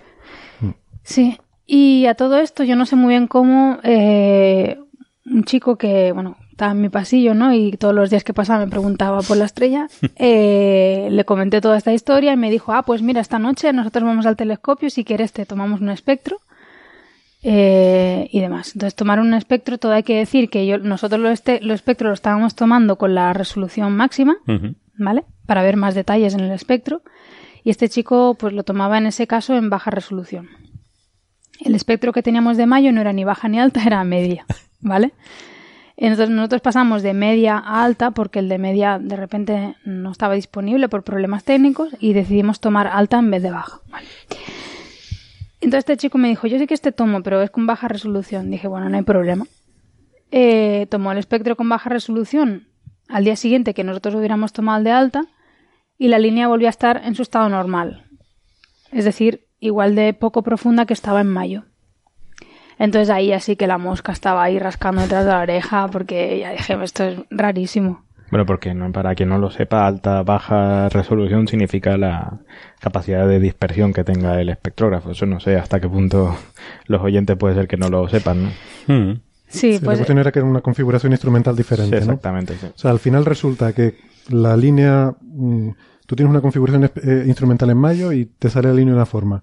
Luego tienes un dip, la observas con otra Con configuración otra diferente. configuración. Es que habías cambiado algo en medio, claro. Habías cambiado una configuración y la línea sale súper profunda. Y claro, tú piensas que es por algo de la estrella. Hmm. Pero luego se acaba el dip, tú sigues observando y la, li- la línea sigue demasiado profunda.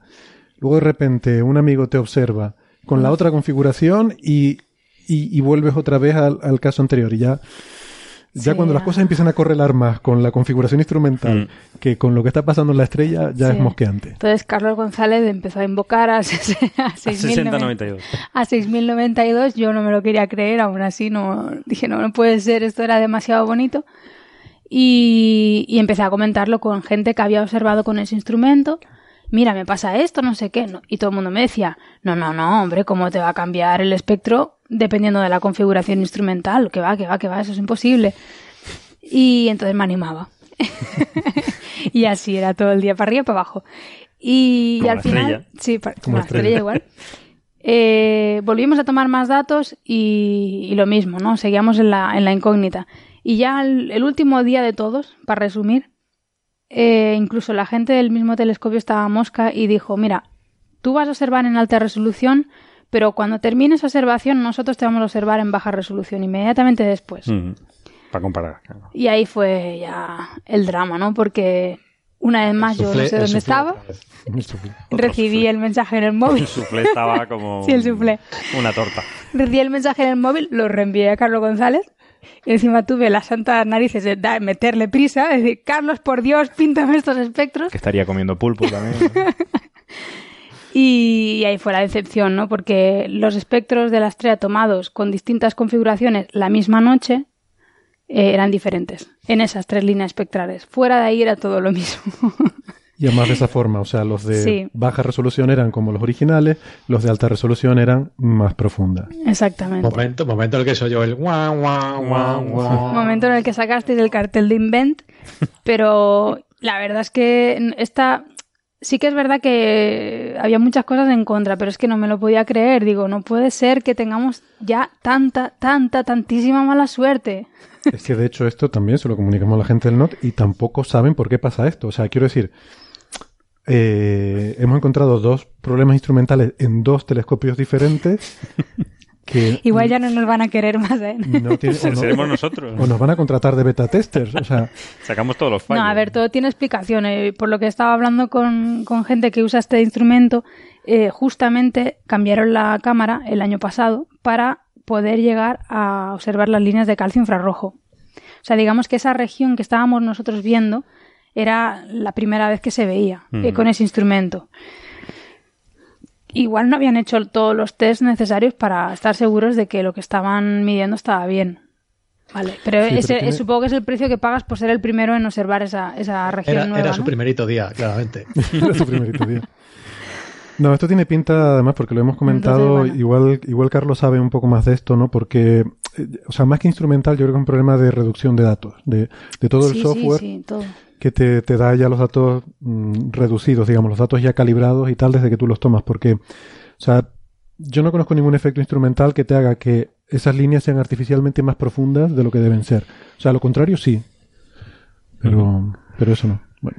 Bueno, despedimos aquí Andrés, que se tiene Al que ir. policía de. Podemos decir A la cosas policía. de. Buah, ahora ya puedo de decir cosas- cosas chungas de las líneas volver de a decir que. H alfa es la línea fundamental del, hidro- del hidrógeno. Será posible. bueno, perdón por El, el... nivel científico- el rigor científico desaparece. de Sí, sí, sí, completamente. Ahora esto se Vale. convierte en cuarto milenio y podemos hacer la barbaridad que queramos. Vale, bueno, hasta luego. Hasta luego. Bueno, hasta, Hasta luego, luego. Andrés. Que mm, no me acuerdo que estábamos hablando. Ah, sí, que estaba diciendo que eso, ¿no? Que, que un, un efecto instrumental podría producirte el efecto contrario, que sería que, que las líneas se vuelvan menos profundas, pero, pero no que se vuelvan más profundas, ¿no? Entonces tiene que ser algo. Eh, creo que estás de acuerdo, ¿no, Carlos? Tiene que ser algo del software de análisis de los datos. Lo, último, lo último que supimos de esto era que, que eso, había un problema con la reducción porque, eh, digamos, el, el software que procesa los datos y a ti te da tus, tus espectros que ya valen para hacer ciencia, digamos, ellos tienen dos versiones, ¿no? Entonces, dependiendo de qué versión usaban de los dos, una, era, una que es más manual y otra que es más automática, los resultados justo en esas líneas cambiaban un poco, ¿no? Entonces, eh, efectivamente, la causa todavía, a- al menos a, a mí no me lo han Mm. comunicado, pero eh, el, digamos, todo indica que es un problema de reducción. Bueno, sí, no, yo no lo tengo del todo claro, ¿eh? pero y, seguramente tardarán un montón de tiempo en, averiguar, en averiguarlo. ¿no? Yo creo que lo último que recibimos del, del, digamos, la persona responsable del instrumento es que el nivel de cero de la cámara en esa región no estaba bien medido. Entonces, eso es una cosa instrumental, no es tanto de reducción como que no lo miden bien, el nivel de cero. Pero no lo sé, hasta que no digan nada, pues no lo sabremos. Lo que está claro es que... Que nada, que por ahí no. Que tampoco. Que aquello fue una decepción y yo para mí ha sido la más gorda, porque ya también eso ya se une que llevamos desde mayo mirando ruido. Mirando ruido, eh, viendo cambios. Bueno, o sea, no sé, la estrella no para de hacer cosas y nosotros los espectros no vemos nada y es como frustra muy frustrante, ¿no? Eh... es verdad que hace cosas muy pequeñitas, ¿no? Sí, entonces... Tampoco la estrella está colaborando. No, ahora lo, no, colabora. ahora lo comentaremos, ¿no? Entonces, eh, hace cuestión de dos semanas eh, decimos ya poner un poco punto de final, ¿no? Porque si no, este análisis no se acaba nunca. Porque, o sea, esto lo podemos llevar hasta el delirio.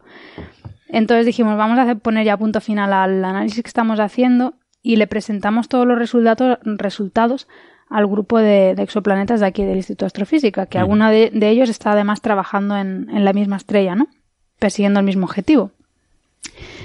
Eh, y de alguna manera eso pues nos permitió un poco coger todo lo que habíamos hecho y, y, verlo en el contexto, ¿no? Y una vez está todo puesto sobre la mesa dices, ostras, no hemos visto ninguna variación, pero es que con, las con lo que no hemos visto, hemos descartado yo creo que casi todos los modelos habidos y por haber sobre la estrella, ¿no? Eso también sirve. Eh, entonces me volví a, ponerme un poco contenta, ¿no? Porque ya es que es eso, llevamos muchos meses viendo ruido y ruido y cosas que no cambian y la fotometría venga a ir para abajo y nosotros no cambiaba nada y venga más ruido, más ruido. Y, hombre, pues te llega a frustrar bastante, ¿no? Y ya con esto último fue como, jo, qué pena. O sea, para una vez que veo algo y, es de mentira, me cago en la leche, o sea. Pero... Sí, pero eso es importante, ¿no? Porque filosóficamente es como que uno quiere descubrir cosas, pero a veces mirar y no ver eh, también es importante, también te da información. Exactamente, sí. Entonces, sí, sí, yo creo que estos resultados mm, permiten descartar cosas y aportan información, claro. Y bueno, si queréis, yo ahora pasamos a la parte positiva y es contar un poco más o menos las cosas que, hemos podido hacer, ¿no? Porque también es verdad que yo creo que hemos sido el, único grupo que ha podido seguir espectroscópicamente esta estrella. Cierto es que no hemos visto grandes cambios, pero, pero también es lo que estamos diciendo. Es eso, o sea, eso también descarta muchas es notable cosas. Eso, ¿no?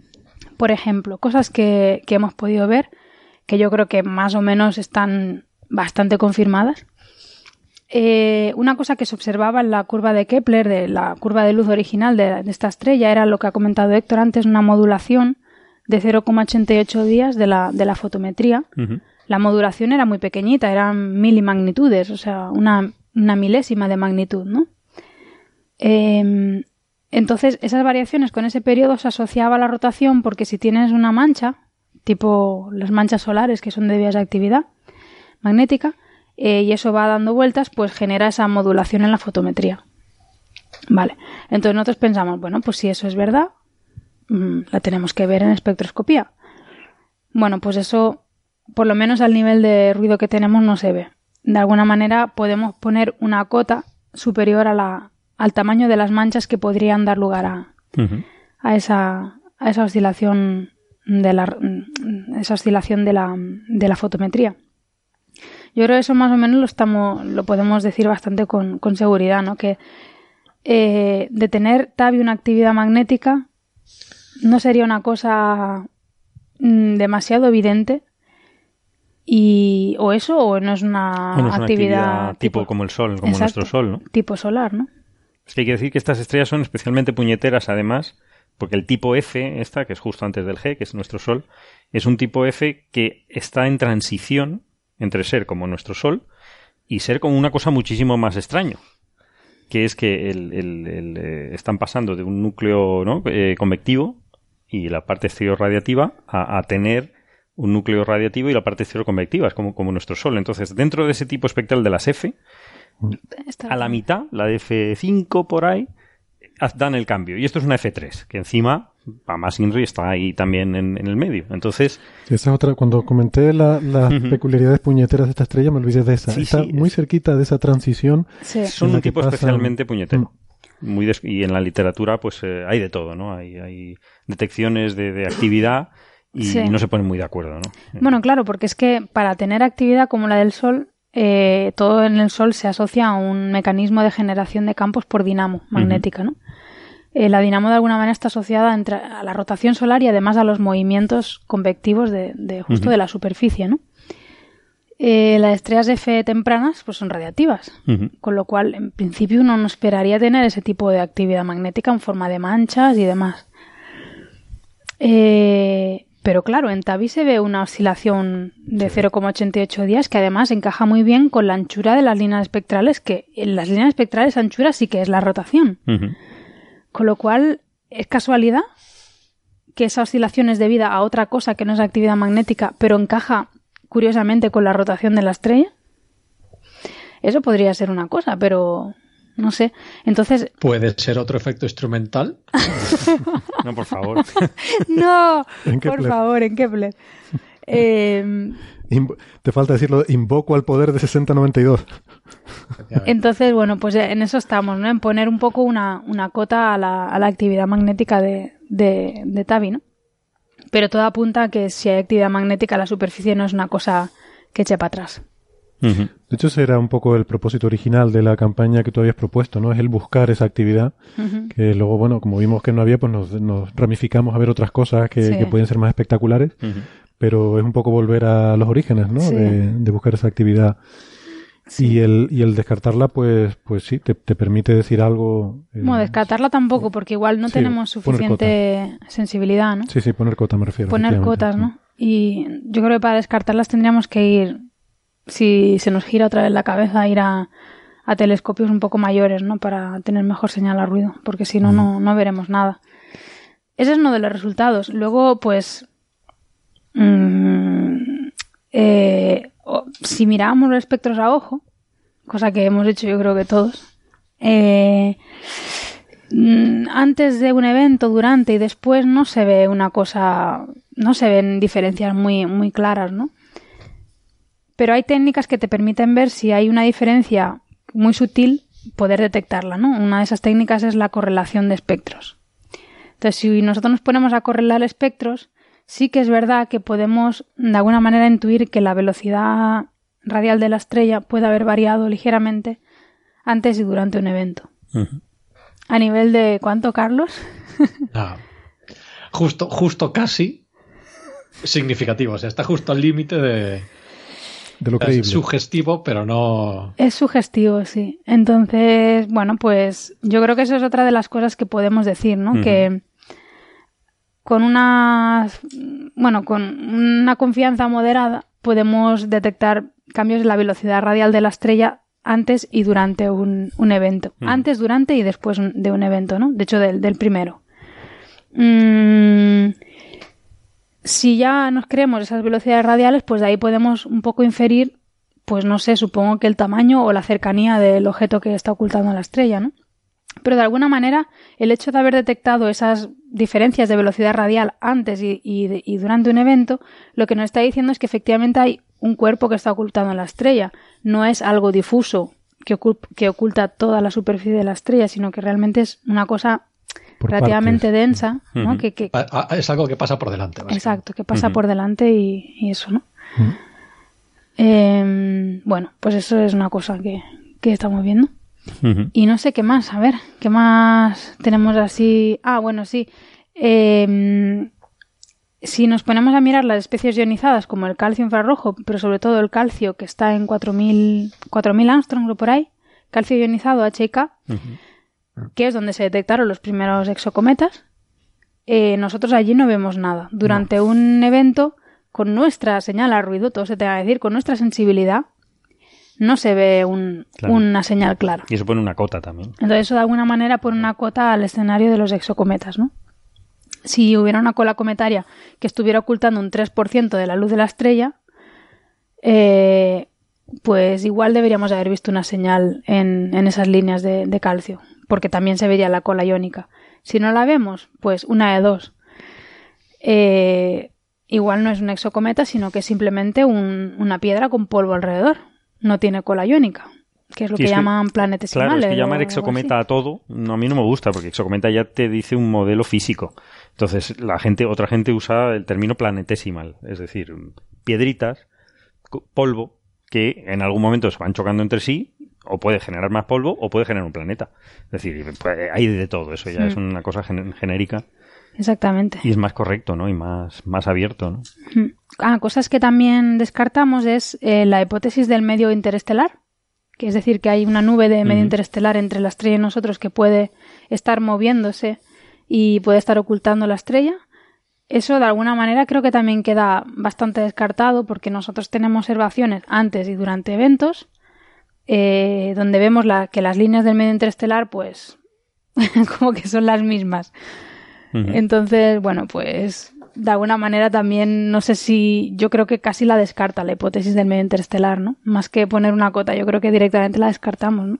Sí, esto, esto para, para los eventos, o sea, hay, hay Sí. tres, eh, recordamos que hay, hay como hay tres eh, tipos de variabilidad, ¿no? Lo que le llaman la variedad secular, secular, que es que la estrella cada año es un poquito menos brillante y Sí. es una cosa continua. Después hay, hay otra variabilidad, digamos a larga escala, y es que tú tienes eh, eh, momentos del año, si quieres. Creo que es cada dos o tres años tienes unos cuantos meses en, lo- en lo- en los que la estrella es menos, menos brillante, ¿no? Sí. Eh, Cada seis meses hace como una bajona de brillo bastante Sí. bestia. sí. Uy, Es, es- es como si tuviese un evento que dura, que dura meses en lugar de uno o dos días, que es lo típico. exacto. Entonces, estos segundos eventos de, de meses y los eventos cortos de días, esos están descartados que puedan ser del medio interestelar.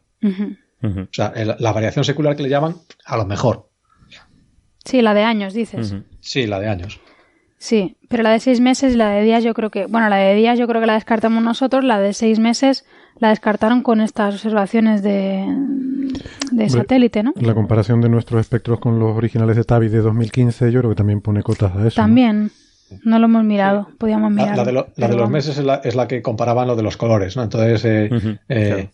el, digamos, el, la, varia- el- la diferencia de brillo entre la parte azul y la roja del espectro lo que te dice es que son eh, partículas de polvo que son más bien lo que esperarías en torno a la estrella, en lugar de lo que te esperas del medio interestelar. Exacto. Ah, sí, sí, te refieres al paper este, ¿no? De, mm, Sí. de quién era... Sí, hay, hay un paper, lo comentamos la última vez que hablamos de esto, ahora, ahora no recuerdo exactamente, ¿lo tienes por ahí? Sí, yo lo tengo por aquí. Sí. eh, Bueno, sí, eso lo comentamos, efectivamente, donde, donde analizaban cómo era la El variación. de Hipke, Hipke y... No, no. No, no, no es el de. Hipke, no. es- Juan, Juan Meng. Sí, El de exactamente. Men, Vale, vale. De la Universidad de Arizona, me parece, ¿no? Sí, Y que ellos hacían estudios de la variabilidad a lo largo de- del tiempo, de creo que tenían, bueno, del tiempo, esto me parece que eran dos años de datos, no era Eran mucho tres, tampoco, Sí. o tres años de datos, pero los tenían en, en diversas longitudes de onda. Y entonces veían que efectivamente la extinción no era la misma en el azul que en el rojo, y apuntaban a que el polvo podía ser una... Y, pero que no era consistente con el medio interestelar, sí. Exacto, sí. Sí, sí. Por la ley de extinción de- del medio interestelar. sí. Pues sí, eso. Y no sé qué más cosas descartamos. ¿Los aliens lo descartamos o no? Los aliens yo creo que también. Salvo, salvo que su tecnología está hecha de polvo. Quiero decir Claro, que, es que los, eh, siempre los aliens puedes, siempre se pueden refugiar en, en cosas muy extrañas. ¿no? siempre los puedes En un principio invocar. era por la ley de, de la navaja de Occam, el láser de Occam, que decimos nosotros, pero ya no. Ya la, la hipótesis alien es casi más sencilla. O sea, ahora estamos en cosas más complejas, con, Sí. con, plan- con trocitos de piedra que se deshacen, que se hacen, que hay nubes de polvo. Eh, siempre, claro, siempre puede haber unos alien que, en fin, estén hechos de polvo y, bueno, Sí. y sus naves estén destrozadas. y- Claro, en, en astrofísica la hipótesis alien ¿no? está ahí siempre que tú no sepas algo. Entonces, siempre que, o sea, Hmm. mientras esto no esté resuelto, pues siempre puedes invocar la hipótesis alien. ¿no? Pero es el último recurso, entonces como no hay evidencias extraordinarias, pues tampoco... Sí. Yo, yo creo que una de las cosas que hemos aprendido, de todas maneras, una, una lección bastante valiosa de todo esto es que si tú quieres observar una estrella y no te dan tiempo, lo que haces es, un año antes de que tú pidas las observaciones, publicas en tu blog un artículo que diga, mira, esta estrella yo creo que lo que sea, yo creo que son aliens. Sí, ¿no? Sí. Ya, el año que viene, Sí, eso es lo que Sí. se hizo aquí y ha funcionado. Sí, exactamente. No por nuestra parte, sino por, Sí. por Pues- otras personas que han invocado esa, y Sí. que también tiene su, su lado afilado, es decir, de decir estas cosas te puede pasar factura, ¿no? Te pueden tomar menos en serio, ¿no? Tiene un, tiene un peligro, ¿no? Sí, la verdad que sí. Pero todos los artículos que lees, al final siempre hay una frase que hablan de estructuras artificiales. Los artículos que lees en prensa, dice. No, no, no, los, que- Los científicos, científicos. Los científicos todos tienen una frase que pasan Sí. de puntillas. Uno que no vamos a decir cuál es porque no creo que podamos, pero uno en el mismo abstract eh, pone que se descarta la hipótesis alienígena. Sí. Entonces, y no Sí. es un artículo Y que, que van no a mandar no una revista científica. cosas, creo, no es necesario. Pero todos Bueno, no pasan de puntillas y dicen, bueno, las estructuras artificiales, pues como, como que no. Pero hay una frase. En todos siempre. no será, a mí me suena de uno de dos, pero de, de los muchos papers que hemos visto no, no me En suena casi tanto, todos, ¿no? en casi todos. Este, hay muchos, hay, hay varios, que Vale. siempre, que siempre vienen. No sé. Pues. A ver, María me está enseñando un paper, a ver, No, pero que este no lo. Sí. Pues. Bueno, eso, que yo creo que entre las evidencias que han, ya se han publicado, ¿no? Como el artículo de, mm, de- del satélite este, de que mira lo de los colores y, y deduce que es polvo alrededor de la estrella. Yo creo que entre eso y lo que nosotros vamos, esperemos que en algún momento a publicar de que hemos detectado, esperemos que sea así, velocidades radiales eh, durante un evento, pues yo creo que al final todo va a apuntar a básicamente polvo con polvo grumoso como el Polvo colacao. grumoso, sí. Como colacao. Es colacao, es colacao. Es colacao. Más o menos, ¿no? No, no, Eh, Sin duda, lo, lo que podemos demostrar, sin lugar a duda, es que es colacao y no Nesquik. Yo creo que. Se- no se disuelve bien. Bueno, pues Pero muy no sé, yo creo que al final todo va a tender a, a esa especie de visión, ¿no? Mm, y, y luego, pues, sí, es una, es, una, es, un- es una explicación, al final, no sé quién lo decía, ¿no? Al final es una explicación que es, entre comillas, vulgar, ¿no? Porque, bueno, al final es lo de siempre, polvo, que el universo está lleno de polvo, o sea, que tampoco es algo raro, ¿no? Em, pero no. bueno, dentro de lo que cabe, ¿cuántos sistemas, cuántas estrellas han encontrado con un anillo de polvo grumoso or- orbitando? Si son jóvenes, Bueno, o sea- varias, pero de Pero estas claro, ¿Qué es no. eso? O sea, Jóvenes es muy estrella- normal. estrellas ya en secuencia principal, es decir, Claro. una- en una edad adulta ya. Claro, el rollo es que en las O sea- jóvenes es normal y emite mucho en el infrarrojo todo este polvo. Aquí no. Entonces, Porque estará más lejos de la estrella o algo, pero no sé, o sea, tampoco. Pero en una que estrella ya dentro de lo que cabe es una, claro. es una explicación entre comillas vulgar, pero bueno, que pone también ciertas, o sea, pues, pues, ciertos, ¿cómo se dice? Constriñe bastante también la formación de, de planetas, ¿no? Restringe a lo mejor. Restringe, sí. Mm. Sí, pero en general, Eh, o sea, tampoco, tampoco es que eh, aporte, o sea, eh, si, si esto es lo que está pasando, es que tampoco es que sea, o sea, para lo extremadamente rara que es la estrella y la de tiempo que hemos perdido toda la comunidad, tampoco es que sea yo, o sea, yo me sigo quedando, me sigo quedando con la estrella de neutrones, así un poco más. Sí.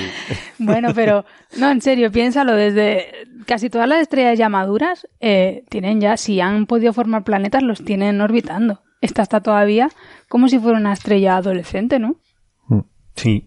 sí, está, sí. digamos, en el estadio eh, de una estrella muy joven, pero ya teniendo O sea, sus años. La, la cuestión es que, o sea, es relativamente común que tú tengas un disco de polvo en una estrella. Sí, El típico disco circunestelar que solo detectas en infrarrojo mm, con relativa Mm. facilidad. El problema es que este no es el caso de esta estrella, porque no se ve en el infrarrojo. Entonces el polvo tiene que ser, no puede ser un disco extenso que lo cubra todo, tiene que ser algo, digamos, localizado o bien en una órbita Sí. o bien alrededor de un... O sea, no puede ser todo lleno de polvo. Tiene que ser Mm. polvo de alguna forma alrededor de esa estrella y ocultando de una determinada forma muy peculiar que a lo mejor resulta que es relativamente común, pero hasta ahora no lo habíamos sí. visto. Que a lo mejor hay que observar más estrellas, es lo que dice mucha gente, que Y, el- en diferentes posiciones. Aquí lo estamos posiblemente viendo de canto. Si Claro. lo viésemos de frente, a lo mejor emitiría en infrarrojo y ya se hubiese visto.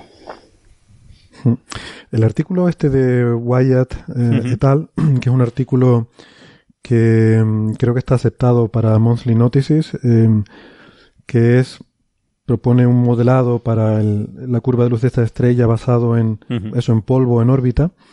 Eh, lo que pone Secular Dimming Within Exocomet Interpretation. Sí, es gracioso porque habla de, de exocometas y realmente es polvo. Sí, es polvo. O sea, Sí, me encanta. Usa la, la forma. sí es la forma para la, genérica. porque para la fotometría Da igual. Da igual. Sí, pero que él dice, bueno, si el polvo lo cojo y hago grumos, como es el colacao nuestro, estamos hablando, al final le tienes piedras, exopiedras, y ellos lo llaman exocometas. Ya. Que no tiene nada que ver con los cometas de un sistema de Ya, nuestro sistema sí, solar. porque es eso, o sea, cuando uno piensa en un cometa, te imaginas la cola. Con una cola que está la cayendo. cola con unas de órbitas, agua y claro. tal, o sea, no, no es cualquier cosa.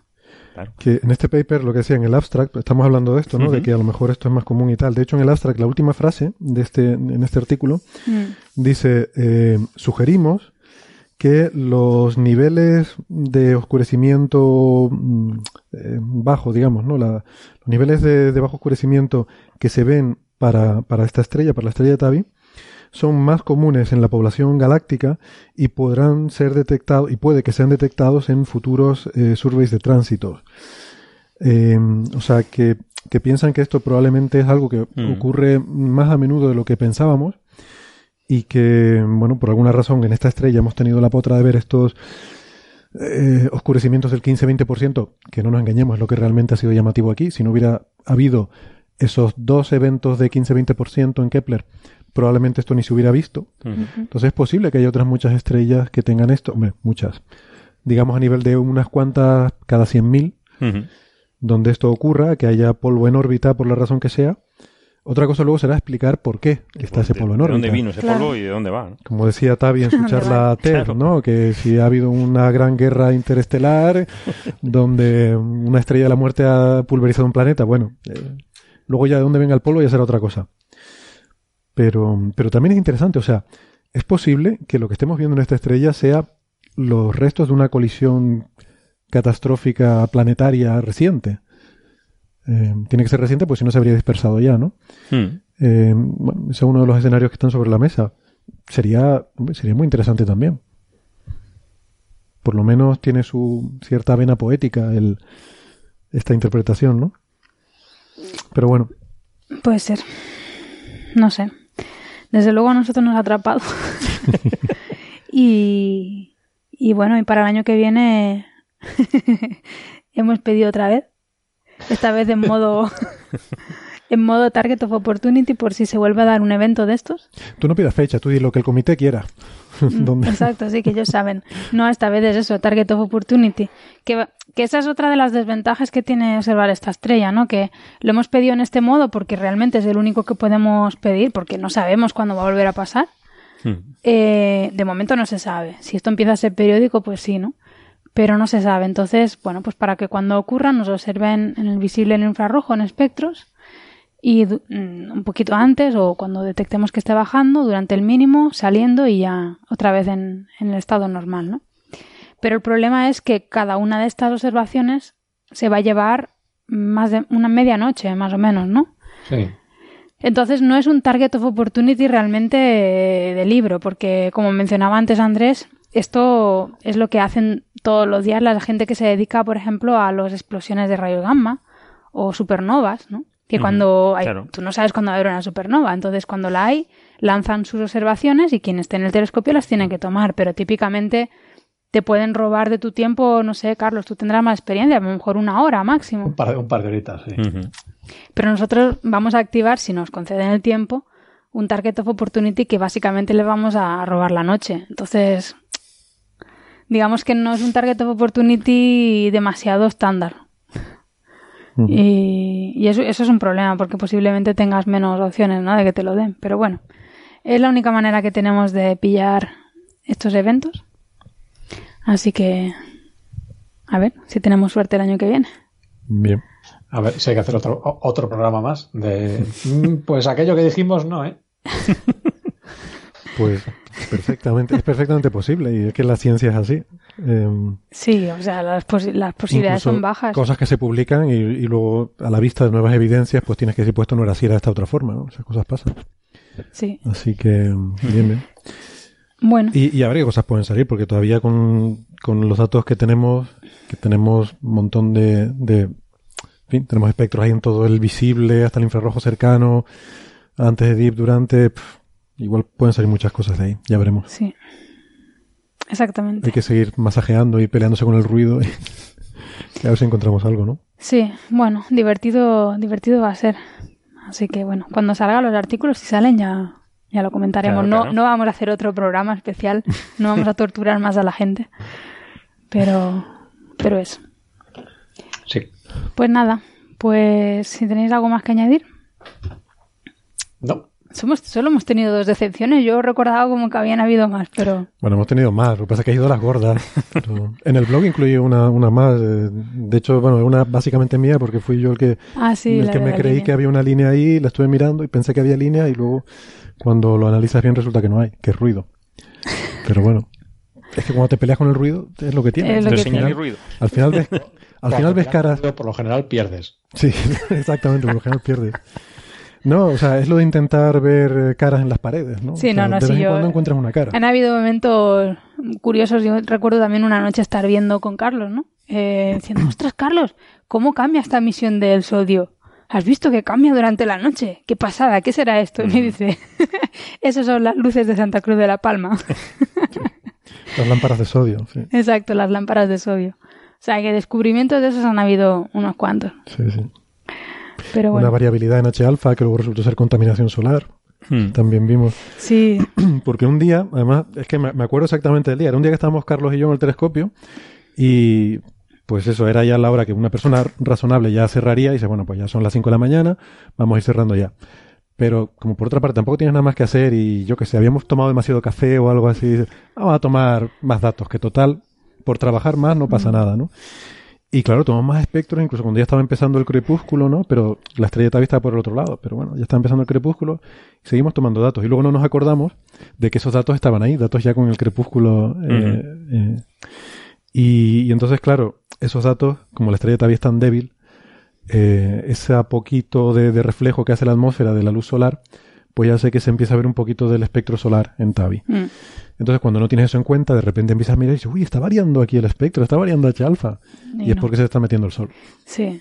Bueno, pero en favor a nosotros también tengo que decir que hubo un momento al inicio también, pues estaba todo el mundo igual. A ver, estaba todo el mundo un poco exaltado con, con los nuevos dips y todo, ¿no?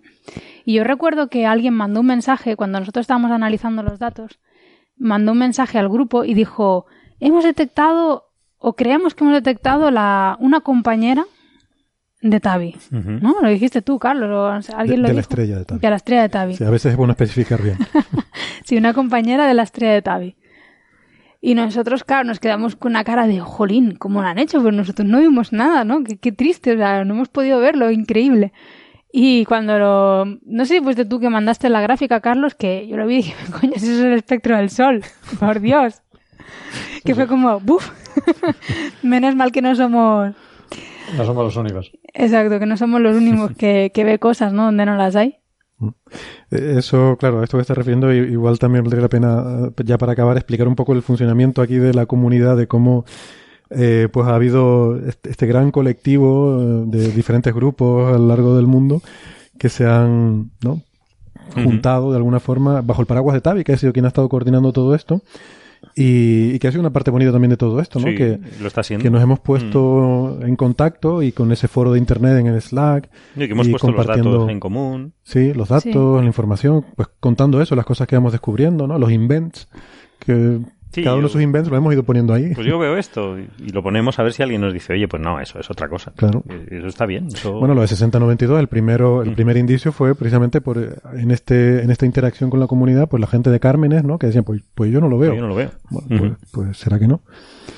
Pues sí. Y, y que hay alguien, hay gente que se lo salta, este, estos grupos, no, no gente del grupo, pero hay otra gente que no diremos quién es, que ha ido por fuera en plan un poco chungo y cogiendo datos que estaban quizá erróneamente publicados, Yo no tengo ni idea de qué estás hablando. puestos en un blog, los han cogido y han publicado y ha sentado un poco mal dentro del grupo, ¿no? Porque han dicho, pero esto, esto qué es, ¿no? Esto es- en fin. O sea, Sí. si usas datos de otras personas, lo normal es citar a esas personas e incluirlos en el artículo. Es como una cortesía bueno, mínima, por lo ¿no? menos informar de que estás usando sus datos para algo. O sea, tampoco... Ujú. Sí, eso ha sido un poco feo, pero bueno. Pero bueno, esas cosas pasan. Da O igual. sea, no, no somos nosotros. Sí, sí, sí. No está en nuestro grupo, no está en el equipo. Así que nada. Bueno, yo me, discul- disculpo Claro. con me disculpo con todas las líneas de la serie de Liman por haberlas considerado inferiores a H alfa. Pero bueno, aparte de esto, si alguien tiene algo más que decir, Bueno, solamente decir, tú ya lo mencionaste antes también, que hay, hay otros colegas aquí en el IAC que también están trabajando en esto, ¿no? Sí. Y no, no quer- no quisiera tampoco que se sintieran Ah, claro, excluidos en claro, este claro. programa y tal, pero bueno, tampoco queremos estar contando los Pero resultados contar de, otra gente, ¿no? claro. Pero, pero que estamos Si en no contacto y, y hablamos a menudo y estamos, mm, bueno, intercambiamos información y tal, ¿no? Eh, entonces, pues nada, eso, que, que hay más gente también trabajando en esto, Sí, en sí, todo sí. el mundo, pero en particular aquí también nuestros, nuestros colegas del IAC haciendo cosas muy interesantes también, con otro tipo de técnicas, otro tipo de observaciones y, y sacando otros resultados. Bueno, vamos, va, va- van a salir papers en los próximos meses a punta pala sobre esta Sí, sí. estrella, ¿no? Y los iremos comentando aquí, por supuesto. ¿Estás seguro de eso? Eso no lo sé si lo comentaremos. Yo creo que deberíamos de poner punto de final ya a esta historia porque a mí por lo menos me está ya... Me está cansando un poquito. Y Ya plegas, María, necesito plegas. vacaciones de Tavi. ¿eh? Yo plegas. Yo ya plego de esta estrella. No, no, te la tiene frita que la estrella. Me tiene como, súper frita. como dice un amigo nuestro, te tiene frita. súper frita. Pero lo peor es que me engancha un montón. Porque luego estoy aquí quejándome y mañana será lo primero que haga, ¿no? Seguir con el análisis. Y ver si se sigue subiendo el brillo, porque ya el brillo Sí. está por encima de uno. Esa es otra, que está subiendo el brillo, por- no sé por dónde vaya, pero... Está normalizado de una forma un poco curiosa. Y claro, sí, es lógico. bueno, que- no, o sea, es lo que decía Carlos, hay eventos que son como tránsitos que duran del orden de seis meses o algo así, con lo cual Claro, si eso los quitas o los quitas mal, corriges de forma in- incorrecta, no, pues simplemente igual podemos estar viendo esa tendencia de subida de, que- ahora, de recuperarse, ¿no? de recuperarse, no sé, Y claro, si, si la primera vez que observaste ya estabas dentro, por Sí. ejemplo, claro. Y no lo sabías, claro. y no lo sabías. Pero yo es lo que no entiendo, que es lo que pregunté en el grupo, es ¿desde cuándo se tienen observaciones? Porque si es verdad que ha estado bajando, se tendría que ver, ¿no? Si están... Yo, yo creo que la- las primeras, las primeras observaciones son casi eh, coetáneas con cuando nosotros estábamos. Yo creo que no hay mucho más antes. ¿eh? ¿En serio? No, pero las de las cumbres sí, ¿no? No, si te fijas, la, la curva de luz que está por ahí pública Sí. empieza en mayo, yo creo. ¿eh? Claro, pero yo pensaba que era pues porque es la parte interesante, pero... Yo creo que es lo que hay. Mm, Es que si no, es que si no, no tendría sentido. O sea, a, a la vista de que ahora está subiendo por encima de uno, no tendría sentido que no te lo enseñasen. Claro, Pero por eso. Es, es relevante ver cómo estaba antes, ¿no? Pero yo creo que es, que es lo que hay. Porque Bueno, es lo que decía Héctor. O sea, como ese, ese eh, la pela es la pela, entonces ese, ese, ese tipo de telescopio cuesta dinero. Entonces tampoco vas a estar ahí, no sabes. mm. Sí, pero como decía alguno de estos papers que hacían, que usaban surveys a largo plazo, eh, el de, el- en particular el, otro, el de Simon, eh, que tenían datos a lo largo de 10 años, creo que una de las conclusiones a las que llegaban es que hay como una especie de nivel basal en el que está, parece que está tranquila mucho tiempo, y luego hay, hay veces que baja, pero hay veces que incluso sube por encima de ese nivel. O sea, es que tampoco sabemos si esta estrella, como, como no sabemos qué es lo que está pasando, mm, yo no descartaría que esta estrella sea brillante de vez en cuando por la razón que sea, ¿no? Incluso dentro del escenario del polvo que estamos hablando, podría ser que cuando el polvo está pasando por atrás, pues tiene una reflexión adicional, igual que con los exoplanetas. Ahí el eclipse secundario, cuando pasa por detrás, durante esos momentos hay un ligero aumento del brillo, ¿no? Sobre todo estos que tienen superanillos. Eh, cuando está por detrás de la estrella, refleja más y llega a hacerse más brillante, ¿no?